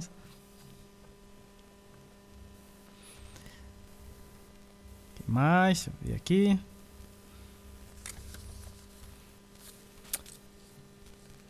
Pode falar, Érica. Pois é, nosso programa de hoje chegou ao fim, né? É, falar mais uma vez aqui. Temos sorteio no próximo programa, né? Os programas passados, sábados passados, eu acho primeiro sábado, dia 6, é, tivemos um sorteio, né? E dia 13 também tivemos, hoje infelizmente não não, não tivemos sorteio, mas próximo, próximo programa teremos, né? Ah, muito bem. Sorteio especial para as mulheres, nossas ouvintes. Ah, mais um recado. Falar aqui é, da live, né? Da live que já, já iniciou, né? Já, hoje às 17 horas, a NEPS, o Movimento SUS nas ruas Bahia, né, convida é, para a atividade do Dia Internacional da Mulher lá na Bahia. Está acontecendo nesse momento.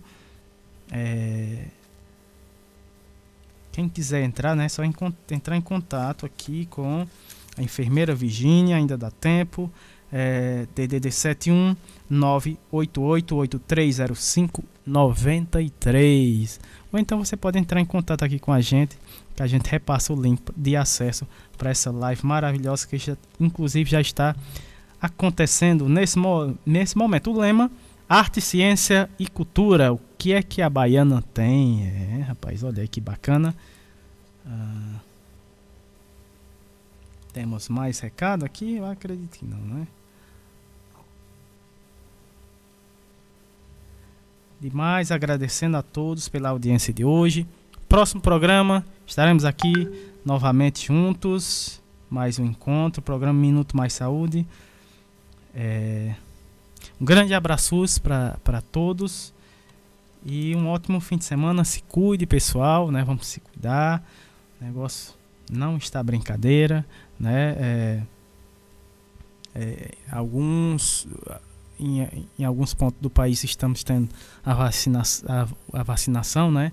Bem lenta, infelizmente, e enquanto uh, não se imuniza a população, a gente cabe a, a nós tomar os devidos cuidados, porque a situação não está boa, nada boa é, para nós no nosso país e cabe a nós né, nos protegermos, é, no, cuidar da gente e cuidando da gente, a gente está cuidando um dos outros. Então, um grande abraço para todos. Até o próximo sábado com mais Minuto Mais Saúde. Grande abraços. Só lembrando que os demais programas já temos é, o programa do dia 6 e o programa do dia 13 já está né, em podcast, disponível em podcast. Você queira conferir, você que não ouviu o nosso programa, você pode conferir é, já pode já está disponível em podcast, né? Você é só é, procurar na sua plataforma né, é, favorita né, de, de, de, busca de podcast. O programa Minuto Mais Saúde já temos lá a edição do dia 6 e do dia 13. Né? Daqui a pouquinho vai estar disponível a do programa de hoje. Né? Um grande abraço a todos e um bom fim de semana. Até o próximo programa.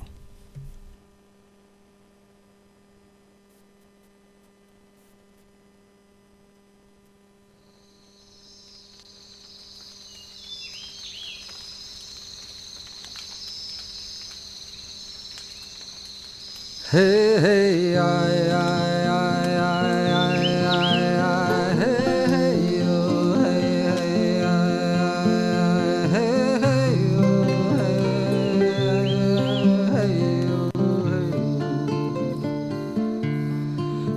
nessas horas que estamos diante do fogo, Deus convoca tudo e todos num momento de oração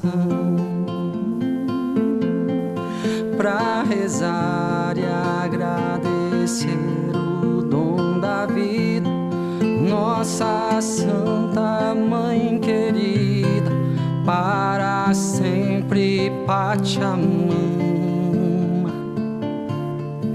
Los abuelos entoaram os seus cantos, os seus rezos, lindos sonhos nos antigos rituais.